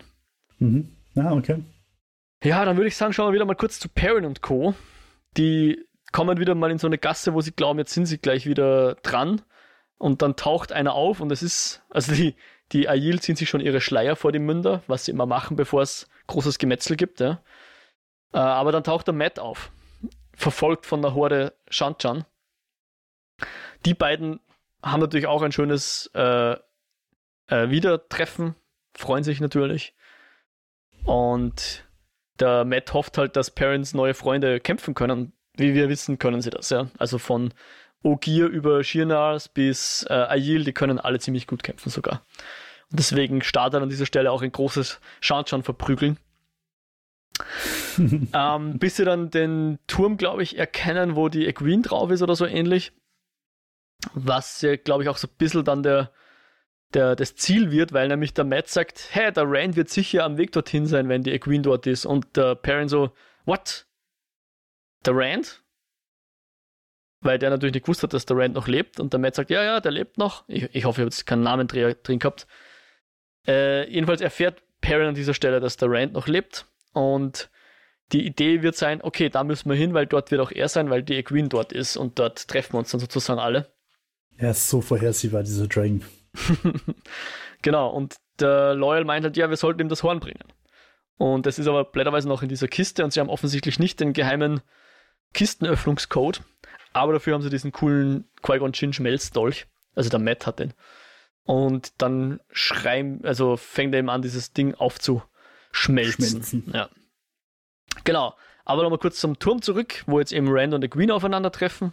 Die hat ja auch geglaubt, dass er tot ist, ja. und Rand halt so, ja, sorry, ich hab glaubt, das ist eine gute Idee, dass, dass ich eigentlich glauben lasse, dass ich tot bin. Versucht sich halt so ein bisschen rauszureden, also nicht rauszureden, aber versucht zumindest zu erklären, was er, was er vorgehabt hat und wollte halt die Egwene retten, aber wie er selber erkennt, war das überhaupt nicht nötig. Ja, und man muss halt auch dazu sagen, er ist halt auch noch jung. Ich meine, da macht man halt Plätzchen. Macht mal Plätzchen, genau. Und in dem Moment taucht dann aber der Ishamael auf. Und hier sehen wir ihn zum, ich weiß nicht, ob es zum ersten Mal ist, aber hier channelt er jedenfalls ziemlich mächtig. Force pusht die Queen unten Rand einfach weg gegen Donny. die Mauer. Genau, und macht dann das Zeichen und die Schiffsdamane, die schilden dann den Rand, ja. Und jetzt haben wir hier die Rollen vertauscht. Der Rand kniet vor dem Ishamael und der Ishamael hat ihn quasi ja. in seiner Macht. Ja. So unser Cold Opening Returns quasi. Genau, hier schlagen wir den Bogen zurück. Parallel dazu hat jetzt der Matt das Horn aus der Kiste befreit. Ich fand das irgendwie ganz cool designt, dass es nicht ausschaut wie so ein klassisches, weiß nicht, Posthorn oder Wikingerhorn oder so. Mich sondern ein bisschen futuristisch. erinnert irgendwie diese ganze Kiste. Ja, ja. Könnte könnt einem Tech-Millionär gehören. Äh, Milliardär, Entschuldigung. Ja, stimmt. Das Horn ja. schaut auch echt so aus wie so eine Mischung aus, keine Ahnung, holländischen Clocks oder wie die heißen, diese Holzschuhe. und, und iPhone. Ja, oder teurer Tequila ist da drin oder so. Ja, sowas. genau. Und der Perrin sagt dann, hey, jetzt bring, bring das Horn zum, zum Rand. Und hier haben wir nochmal einen, Matt-Moment, wie wir ihn eigentlich kennen, nämlich, dass er sagt, na, ich will meine Freunde nicht zurücklassen. Ja. Das ist eigentlich der Matt, wie, wie man ihn, wie die Buchleser ihn kennen, wie er bis jetzt noch nicht oft aufgetreten ist. Na. Aber kannst du mal glauben, so ist der Matt. genau, aber er lässt sich dann überzeugen, dass es quasi mehr bringt, wenn er das Horn jetzt zum Rand bringt, weil der braucht ihn ja immerhin auch. Und sie halten dabei die äh, äh, Shanchan zurück und so weiter. Und der Matt rennt dann über so eine Burgmauer drüber und auf einmal hat er da einen Haufen Soldaten gegenüberstehen. Und so in aus Verzweiflung heraus bläst er dann in das Horn, obwohl eigentlich der Plan war, dass der Rand das bläst, ja. Dachten wir zumindest. Und dann friert die Zeit ein. Das ist ein cooler Effekt. Ja. Und dann sagt der Matt, ich erinnere mich. Und das ist eben das, wir haben ja diesen Tee gehabt in der letzten Folge oder vorletzten Folge, wo mhm. wir seine ver vergangenen Ichs unter Anführungszeichen erlebt haben, ja. Und ich habe mir dann schon gedacht, weil, weil das, dass, dass, dass der Matt vergangene Ichs hat, ist im Buch auch so, ja. Und ich dachte mir halt, der Tee zeigt uns das dann vielleicht.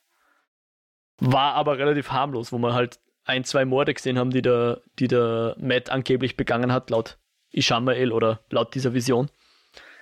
Ähm, aber tatsächlich schaut so aus, als wäre er einer dieser, dieser Hornhelden, beziehungsweise er ist halt jetzt einer der Leute, die dieses Horn geblasen haben, ja. Das ist quasi äh, in sich schon etwas Besonderes. Haben noch nicht so viele Menschen gemacht. Das ist auch gut, weil sonst wäre es ziemlich unhygienisch, wenn da jeder reinschweizen wird. Vielleicht hat das auch so ein Spuckventil oder so, ich weiß es nicht. genau, und im, im Nebel. Oder so wie eine Shisha-Bar, jeder seinen eigenen Aufsatz. Hinter Matt im Nebel tauchen dann diese Helden auf. Und einer davon ist der Uno. Ich bin mir 90% sicher, dass es im Buch nicht so war, weil ich glaube, im Buch lebt der Uno noch. Ja, es ist auch dumm, dass es ist. Ich glaube, sie wollten da irgendwie Fanservice begehen oder so. Ich glaube, sie wollten einfach Charaktere wieder auftauchen lassen, die wir schon kennen, die wir noch kennen, damit ich als Nicht-Buchkenner so denke, ha, den kenne ich.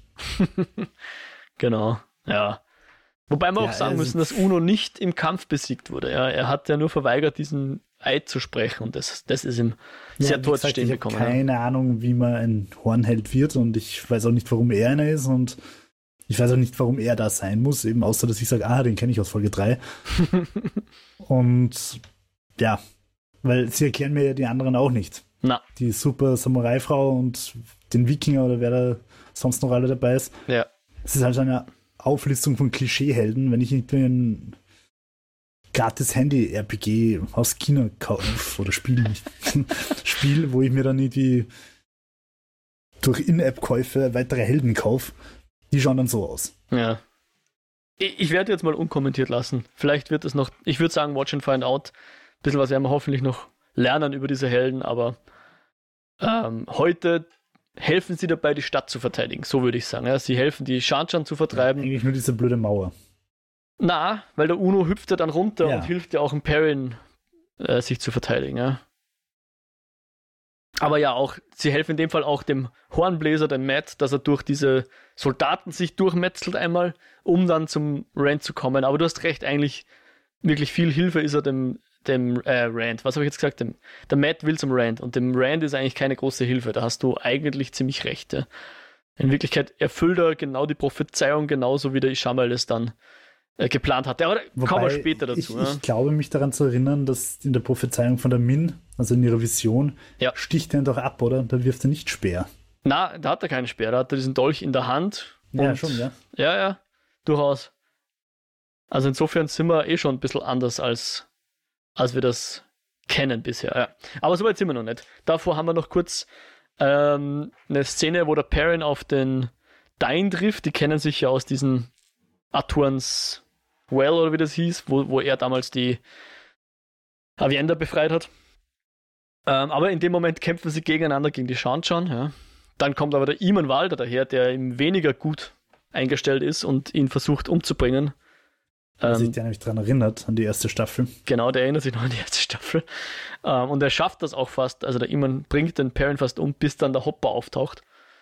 Und dann kommt Hopper der Bornholz Senior, der den Hopper axtet. Ja. Und, und da möchte ich sagen, Hopper ist wirklich auch so ein bisschen wie John Wicks Hund. ja, durchaus. Durchaus Kanin hier. Und da haben dann die beiden noch einen kurzen Moment, der Hopper und der Perrin, wo nochmal Perrins Augen so ein bisschen äh, leuchten. Und hier fand ich die Vision, also das, wie dann der Hopper sozusagen aufsteigt, okay, sage ich jetzt mal. Hier hat es ein bisschen stilisierter gewirkt, hier hat es mir ein bisschen besser gefallen. Ja. ja, optisch ja. Aber halt sowas von dermaßen kitschig. also das war wirklich, für mich war das äquivalent wie das T-Shirt bei Amazon mit den drei Wölfen drauf, die den Mond anholen. ja, nicht ganz von der Hand zu weisen. Weil die kennen sich jetzt wie lange? Drei Folgen, wenn überhaupt, gell? Ja, eh. Und das, ja. das also sie führen so viele Figuren ein und schaffen es aber, finde ich, nicht, genug emotionale Bindung aufzubauen dafür, dass sie sie jetzt wahrscheinlich gedacht als großes emotionalen Schock mhm. irgendwie wieder, wieder wegbratzeln. Mhm. Also das ist kein Game of Thrones, wo ich wirklich dann bei, beim, bei den Weddings denke, oh mein Gott, what's happening here? Mhm. Sondern es ist halt ein Nebencharakter, der vor drei Folgen eingeführt worden ist, der völlig wurscht ist, weil er wie alle anderen Nebencharaktere einen Namen hat. Also da, sie sind halt alle ein bisschen gleichgültig ob es jetzt der Sohn von der äh, Leandrin. Leandrin ist oder wer auch immer, es sind, sind halt alles Nebencharaktere. Schön, dass die alle Namen haben. Wahrscheinlich hat sich der Autor sogar die Schuhgröße irgendwo notiert. Finde ich auch cool. Ich mag es, wenn Leute so eine fette Lore sich ausdenken. Aber für mich ist mal wurscht, okay, dann ist der Hopper halt tot. Ich meine, nicht, dass ich es cool finde, wenn ein Hund abgestochen wird. Aber, aber ja, ich, ich, ich verstehe, ich verstehe, dass du das so fühlst. Es ist natürlich sehr schade, weil im Buch ist es natürlich ein schon. Ich bin mir gar nicht sicher, ob der Hopper an der Stelle stirbt, ehrlich gesagt, aber da ist die Beziehung natürlich viel besser eingeführt oder viel länger eingeführt worden. Ja. Da hast du halt ein paar Seiten mehr als diese acht Folgen Äquivalente. Ja. Also es ist, sage ich mal, kein so ein Moment wie bei der unendlichen Geschichte mhm. in den trauernden Sümpfen, da wo mhm. das Pferd absauft. Mhm. Ja, ich verstehe es leider. Ich kann da jetzt gar nicht widersprechen, ja. Und nochmal, also das finde ich sind so objektive Kritikpunkte. Subjektiv habe ich es trotzdem cool gefunden. Ich habe das Finale gern geschaut und es hat mir Spaß gemacht. Hm. Aber objektiv finde ich, muss man da halt mit dem Finger drauf deuten und sagen, holle die Waldfee, was ist denn hier los? ja, verständlich. Mhm.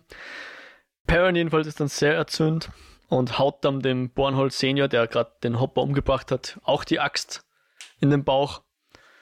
Ähm, was wiederum der Bornhold Junior sieht und jetzt natürlich krantig ist auf den Perrin, weil der seinen Vater umgebracht hat. Es kommt voll der Tobey Maguire Spider-Man-Moment so. Spider-Man, ich werde dich finden und ich werde dich töten und dann passiert nichts mehr. und bevor was passieren kann, zerren nämlich Loyal und per äh, der Loyal den Perrin weg und der Dane wird von seinen White Cloaks weggezerrt und dann taucht noch der Uno auf, der alte Held. Um, und gibt den Perrin das Schild und sagt, los, geh zu Rand. Und der Loyal und der Uno halten dabei die Shanchan weiter auf. Ja, und dann verpuffen alle Helden. Na, das, erst nach dem Finale verpuffen die Helden, oder? Echt? Ja, ich glaube schon. Die sind ja schon noch ein bisschen da. Okay, na, kann sein. Ich war mir nämlich nicht sicher, ob nicht das Schild auch verpuffen hätte müssen. Na, na, na, die, die, die okay, Helden verpuffen, okay. glaube ich, erst später. Die, die tun jetzt noch die Shanchan raus boxen und Leute verteidigen und so weiter. Aber in dem Moment haben, kehren wir wieder auf unseren Turm zurück, wo jetzt der, der Ishi hier sagt, hey, schließt du dich jetzt uns an, ja? Die Zeit ist aus, was sagst? Und der Rand sagt, nope, never. weil in den ganzen tausend Leben bisher hat er sich nie dem Dunkel angeschlossen. Ja, das ist das eine, was immer nicht passiert, was nie passiert. Und Ishii hat das ja schon befürchtet. Ähm, sagt er noch irgendwas von Sinne von, ah, Lenfe hatte recht, du bist so sehr wieder loose, keine Ahnung. Was ist das jetzt? Ah, jetzt macht alles viel mehr Sinn. Weil, okay, jetzt macht es natürlich Sinn, dass ihm wurscht ist, dass, dass er vom, vom Speer getroffen wird.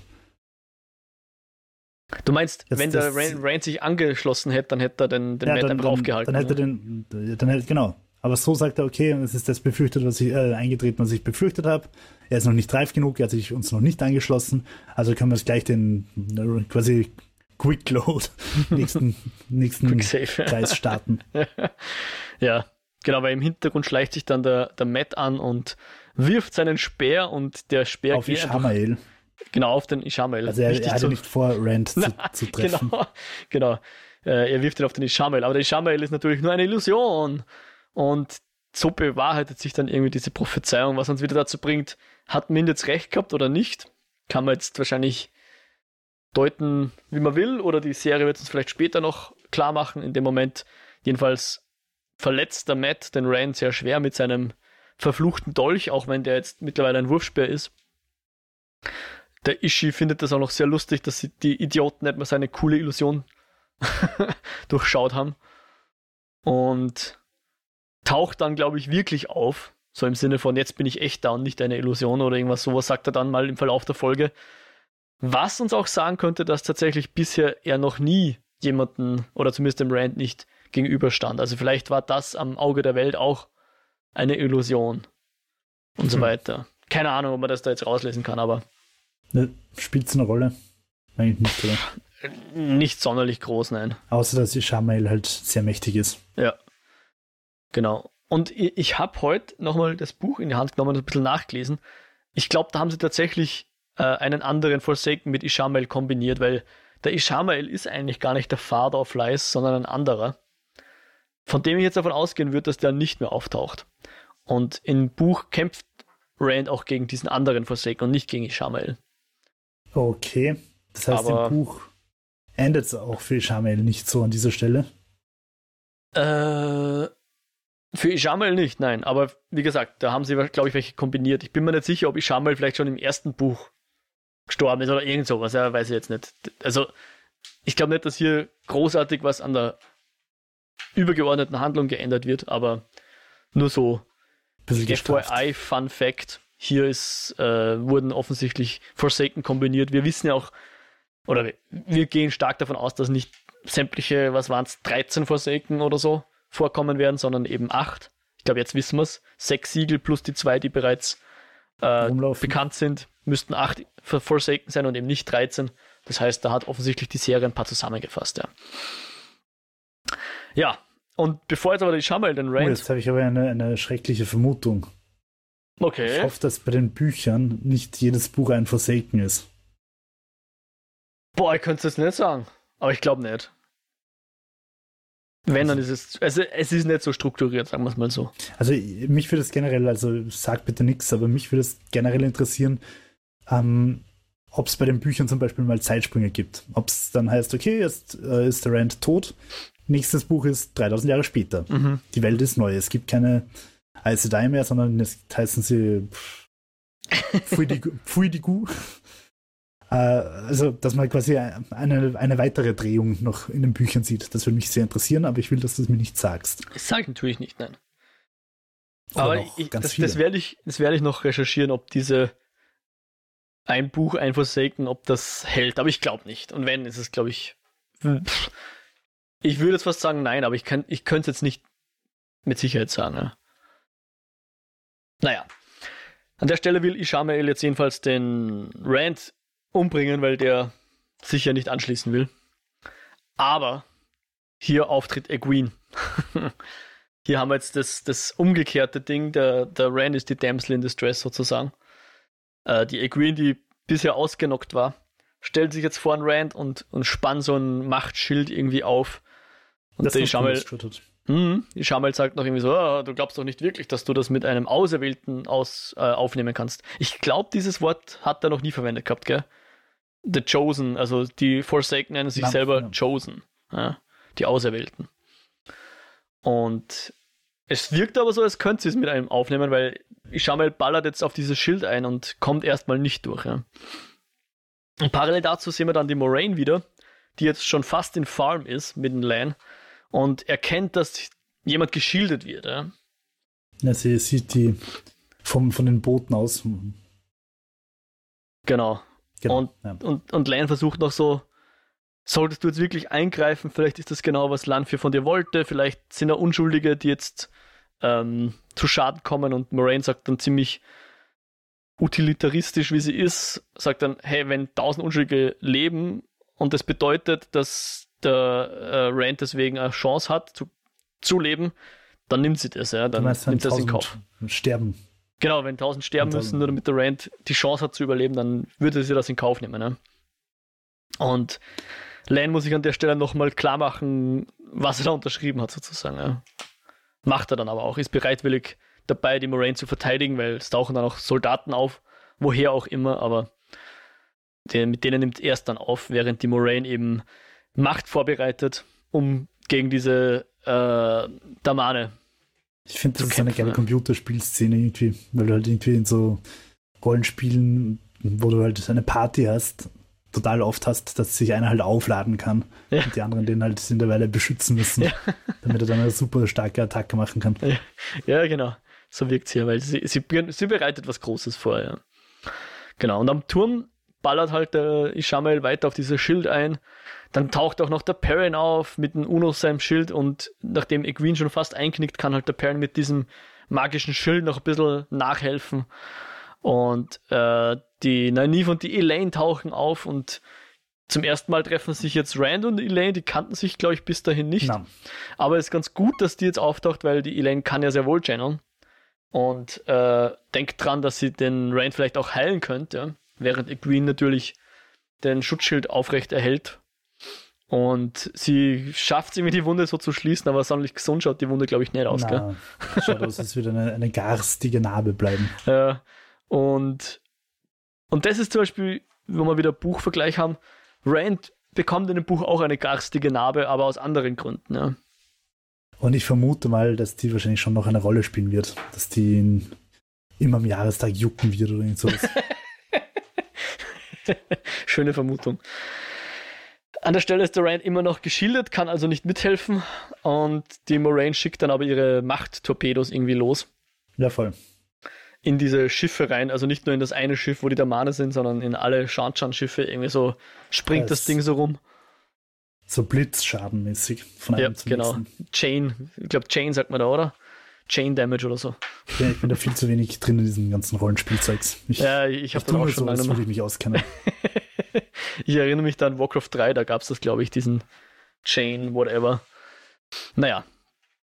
Ähm, und dadurch, dass die Damanen jetzt tot sind, oder zumindest außer Fecht gesetzt, äh, kann jetzt der Rand auch wieder channeln. Und die Macht nutzt er dann gleich, um sein cooles Schwert irgendwie aufzuheizen oder keine Ahnung, was er genau macht, aber das rammt er dann jedenfalls dem Ishamel ins Also auf jeden Herz Fall oder so. plötzlich sehr viel Planung. Also wir haben zwar einmal vom Lan gehört, okay, oh, du, du hast deine Formen geübt, Mhm. aber dass, dass er plötzlich sein Sword on Fire putten kann. Und zwar so, dass er einfach einen Chosen killt. Ja. Ich glaube, das ist auch keine normale Schwertform, Jo. Ich glaube, das hat er sich ganz, ganz selber ausgedacht. Ja.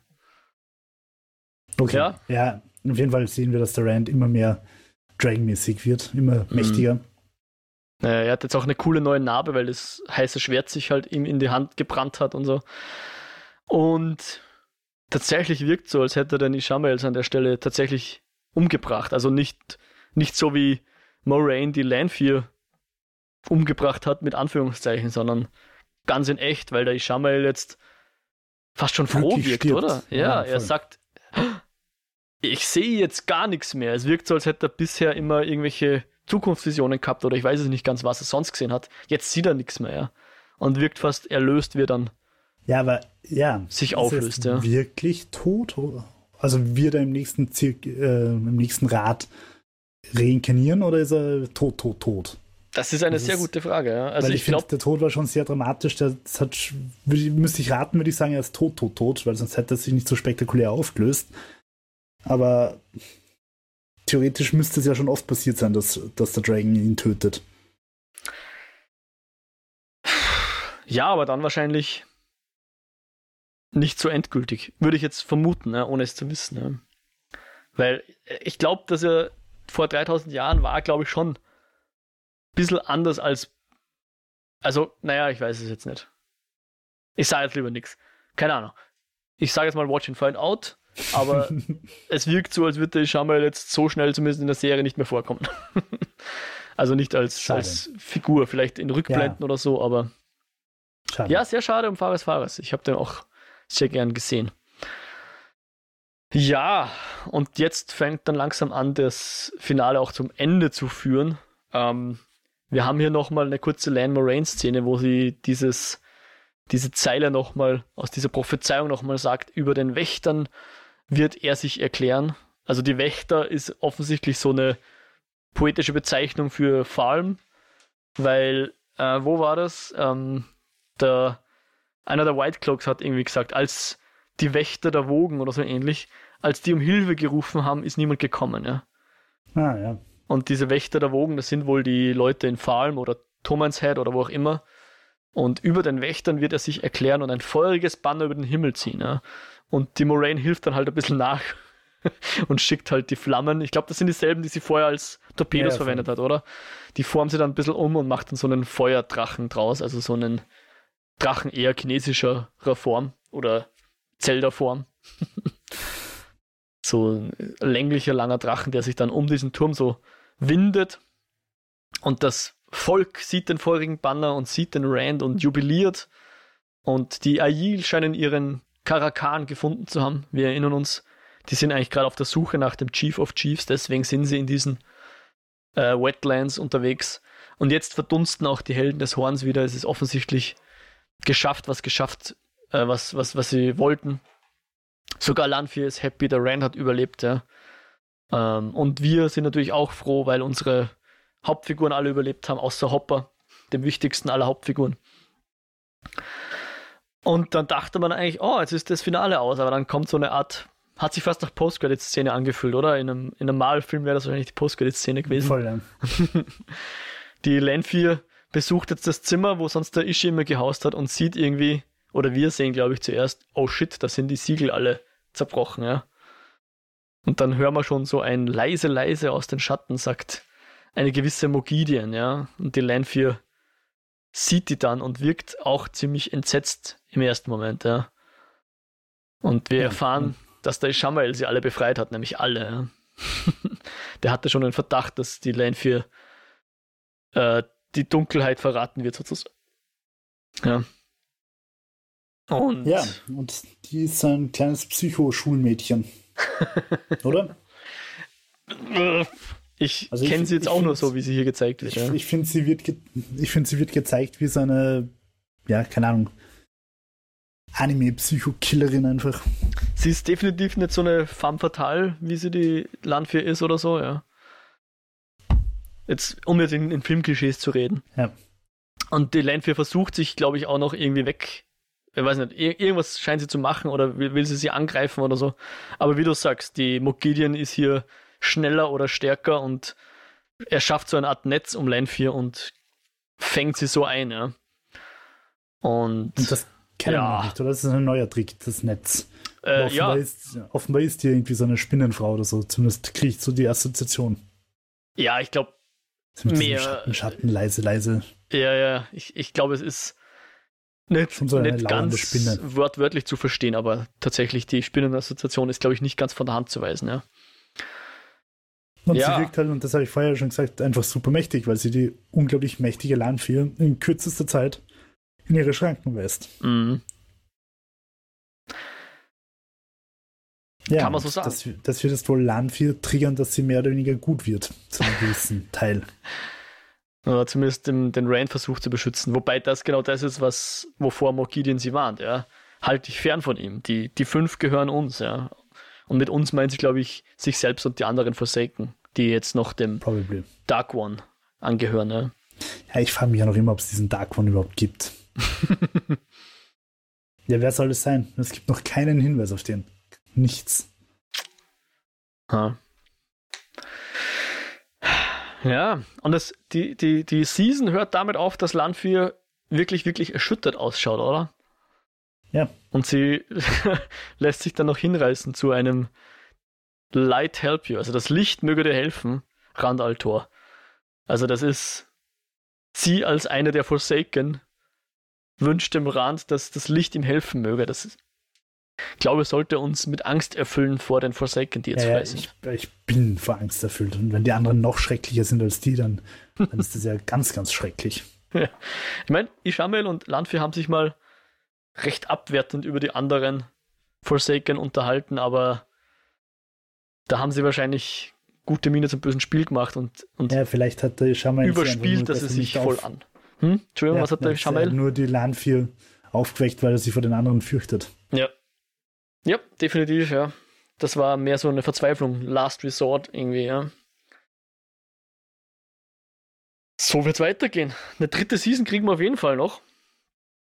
Aber bin gespannt, was wir dann sehen werden in dieser dritten Season. Und ich hoffe natürlich, dass es noch weitergeht und dass die dritte Season qualitativ auch äh, dort aufhört, wo jetzt vor allem die Mitte dieser, dieser Season, dieser zweiten Staffel war. Also fünfte, sechste, siebte Folge fand ich schon richtig stark so darf es gerne weitergehen. Ja. Mhm.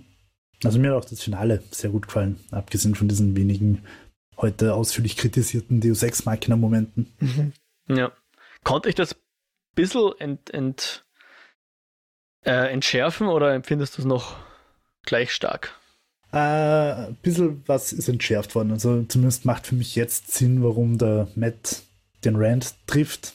Also warum das aus Shamels Perspektive Sinn macht, hm. das war mir irgendwie beim Schauen, bin ich da auf keinen grünen Nenner gekommen, warum er das zulässt.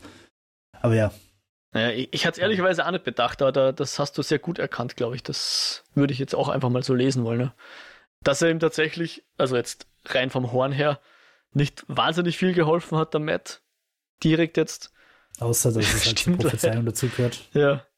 Ja, genau, das ist so. Ja, ich meine, das stimmt halt auch nicht ganz. Die haben geholfen, dass sie die Stadt halt von den Shanchan ähm, säubern, um das ja. brutal auszudrücken. Ey, aber die Shanchan sind jetzt nicht die, das Dunkel, ja. Die sind ja selber eigentlich auf Seite des Lichts. Insofern kann das schwerlich das ja, letzte Gefecht gewesen die, sein. Die, ja, ja. Und ich könnte mir halt vorstellen, dass die, die Vorhersage von der Min vielleicht doch noch irgendwann eintreten wird. Welche jetzt? jetzt noch, ja, das, wo, wo der Matt den Dolch in der Hand ah, hat. Ah, okay. Mhm. Dass es noch in der Zukunft liegt, ja. Ja, aber äh, halt auch, dass, dass der Matt von, von einer Sekunde auf die nächste jetzt plötzlich der super Kämpfer ist, das ist halt auch ein bisschen so. Okay, Bei Matrix aber das lasse ich es mir einreden, weil da haben sie es halt. Oh, ich kann jetzt Kung Fu, aber es war halt schon ein bisschen. Ja. Er erinnert sich jetzt, Joe, hat er doch gesagt, ich erinnere mich. Ja. Und damit hat er gemeint, an die 20 Jahre Kung Fu-Erfahrung, die ich jetzt habe. Ja, gut, gut für ihn. ja, möchtest du sonst noch irgendwas zur Folge oder zur ganzen Season noch loswerden? Äh, ja, ich habe es generell schön gefunden. Wie gesagt, nicht die beste Serie, die ich in meinem Leben gesehen habe, aber ich freue mich auf die dritte Staffel und finde es schade, dass wir so lange warten müssen. Und ähm, ja, was sagst mhm. du als Buchkenner? Ich meine, du hast jetzt hier schon ein paar Mal gesagt, dass du eigentlich vor allem mit den letzten Folgen halbwegs zufrieden warst. Yes. Aber ist es für dich als Buchkenner so, dass du dir denkst, es regt dich auf, wenn sie sich vom Buch entfernen? Na, gar nicht. Also mir persönlich regt es nicht auf, weil ich sowieso jetzt nicht. Ich habe es zwar gelesen, aber ich würde mich jetzt nicht als Superfan bezeichnen oder so. Ja. Und ich, ich finde, es steht der Serie voll und ganz zu, dass sie da jetzt Änderungen machen, wenn sie glauben, das erzählt die Geschichte besser oder kürzer oder sonst irgendwas. Ja, ich, ich habe jetzt nicht diese Buchserie auf irgendeinen Podest gehoben und alles, was daran geändert wird, ist quasi Majestätsbeleidigung oder sonst irgendwas. Da bin ich, bin ich gar nicht so. Ja. Das ist jetzt nicht so wie, dass der Luke, äh, George Lucas unbedingt den neuen Anakin am Ende von Episode 6 drin haben wollen. Das stört mich mehr. Ähm, na, ja, also ich, ich finde auch. Um das da kurz einzuschneiden, ich bleibe dabei, es ist gut, dass man George Lucas Star Wars weggenommen hat. und dann sagen alle, ja, wir Disney jetzt Star Wars ruiniert. Und dann sagen sie im nächsten Satz, aber Mandalorian war schon geil. Und, Andor war geil, aber. Ja. Rogue One war auch geil. äh, ja, lassen wir das Thema vielleicht lieber rum, bevor wir jetzt noch eine halbe Stunde drüber reden.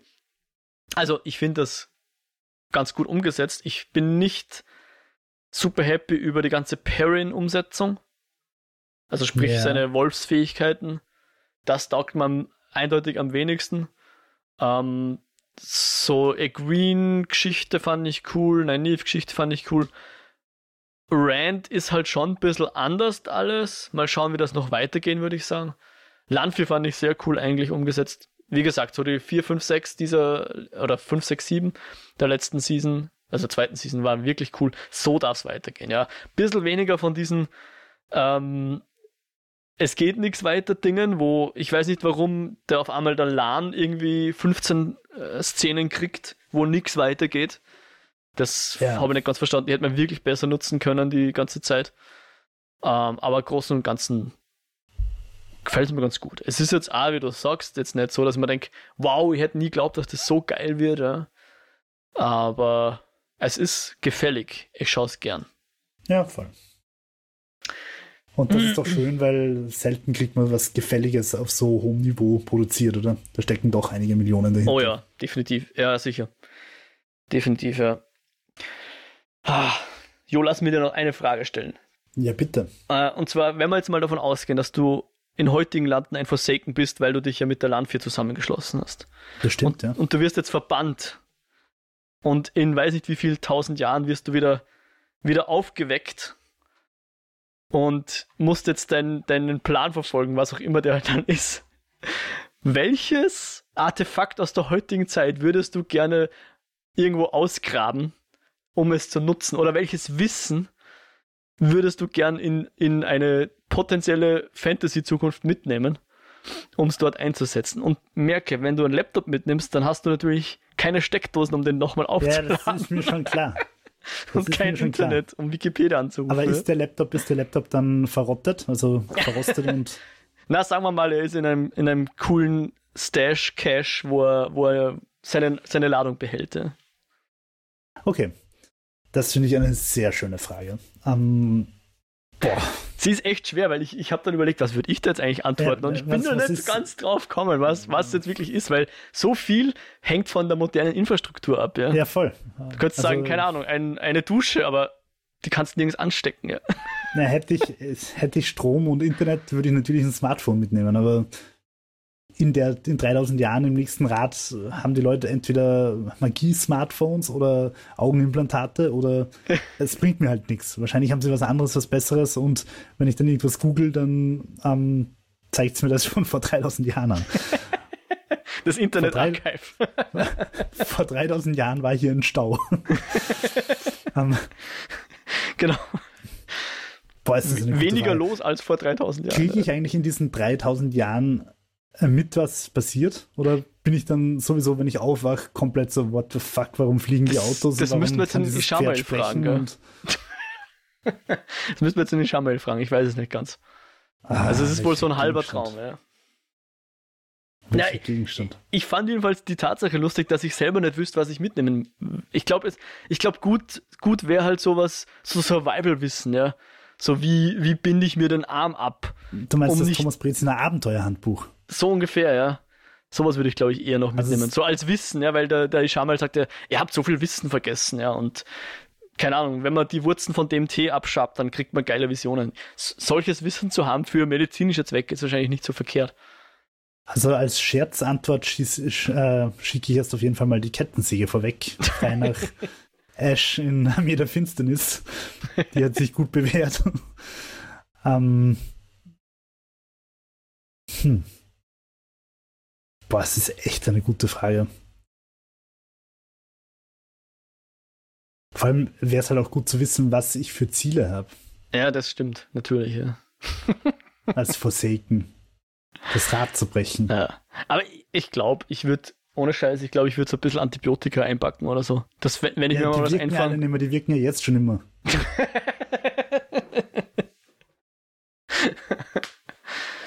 hm. Ja. Hm. Nein, es ist echt schwierig, weil ohne, ohne Infrastruktur geht halt echt fast nichts. Ja. Kannst du einen, einen Nokia 3310 mitnehmen, weil da hält der Akku zumindest eine Woche.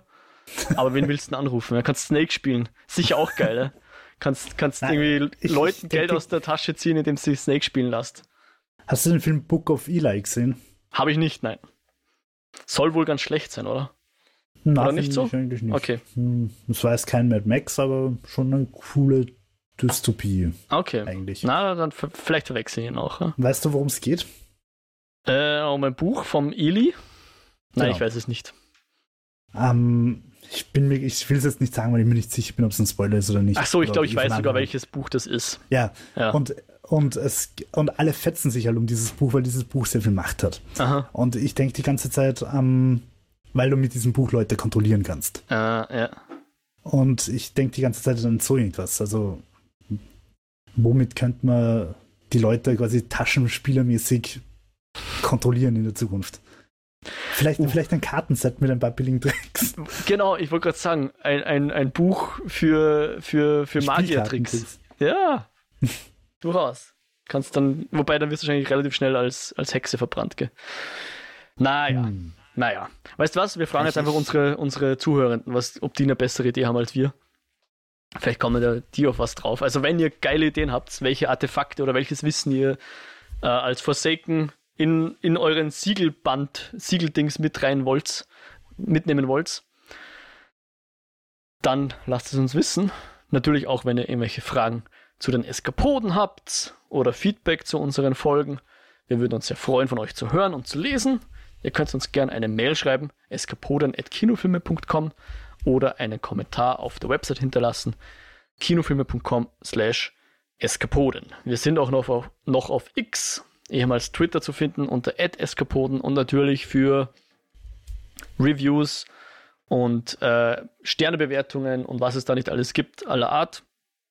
Die Podcast-Bedürfnisse bei den Plattformen können die erfüllt werden: Apple Podcasts, Spotify und RSS-Feed. Und jo, wo findet man dich denn im Internet? Mich findet man als WhiteRabbit360 auf Twitter slash X und als Jo, J-O, Meyerhofer, M-A-Y-R, Hofer auf YouTube. Und ich würde ein Schweizer Taschenmesser mitnehmen in die Ah. Zukunft. Ah, sehr schön. Ja. Also richtig guten mit 100.000 Tricks, oder?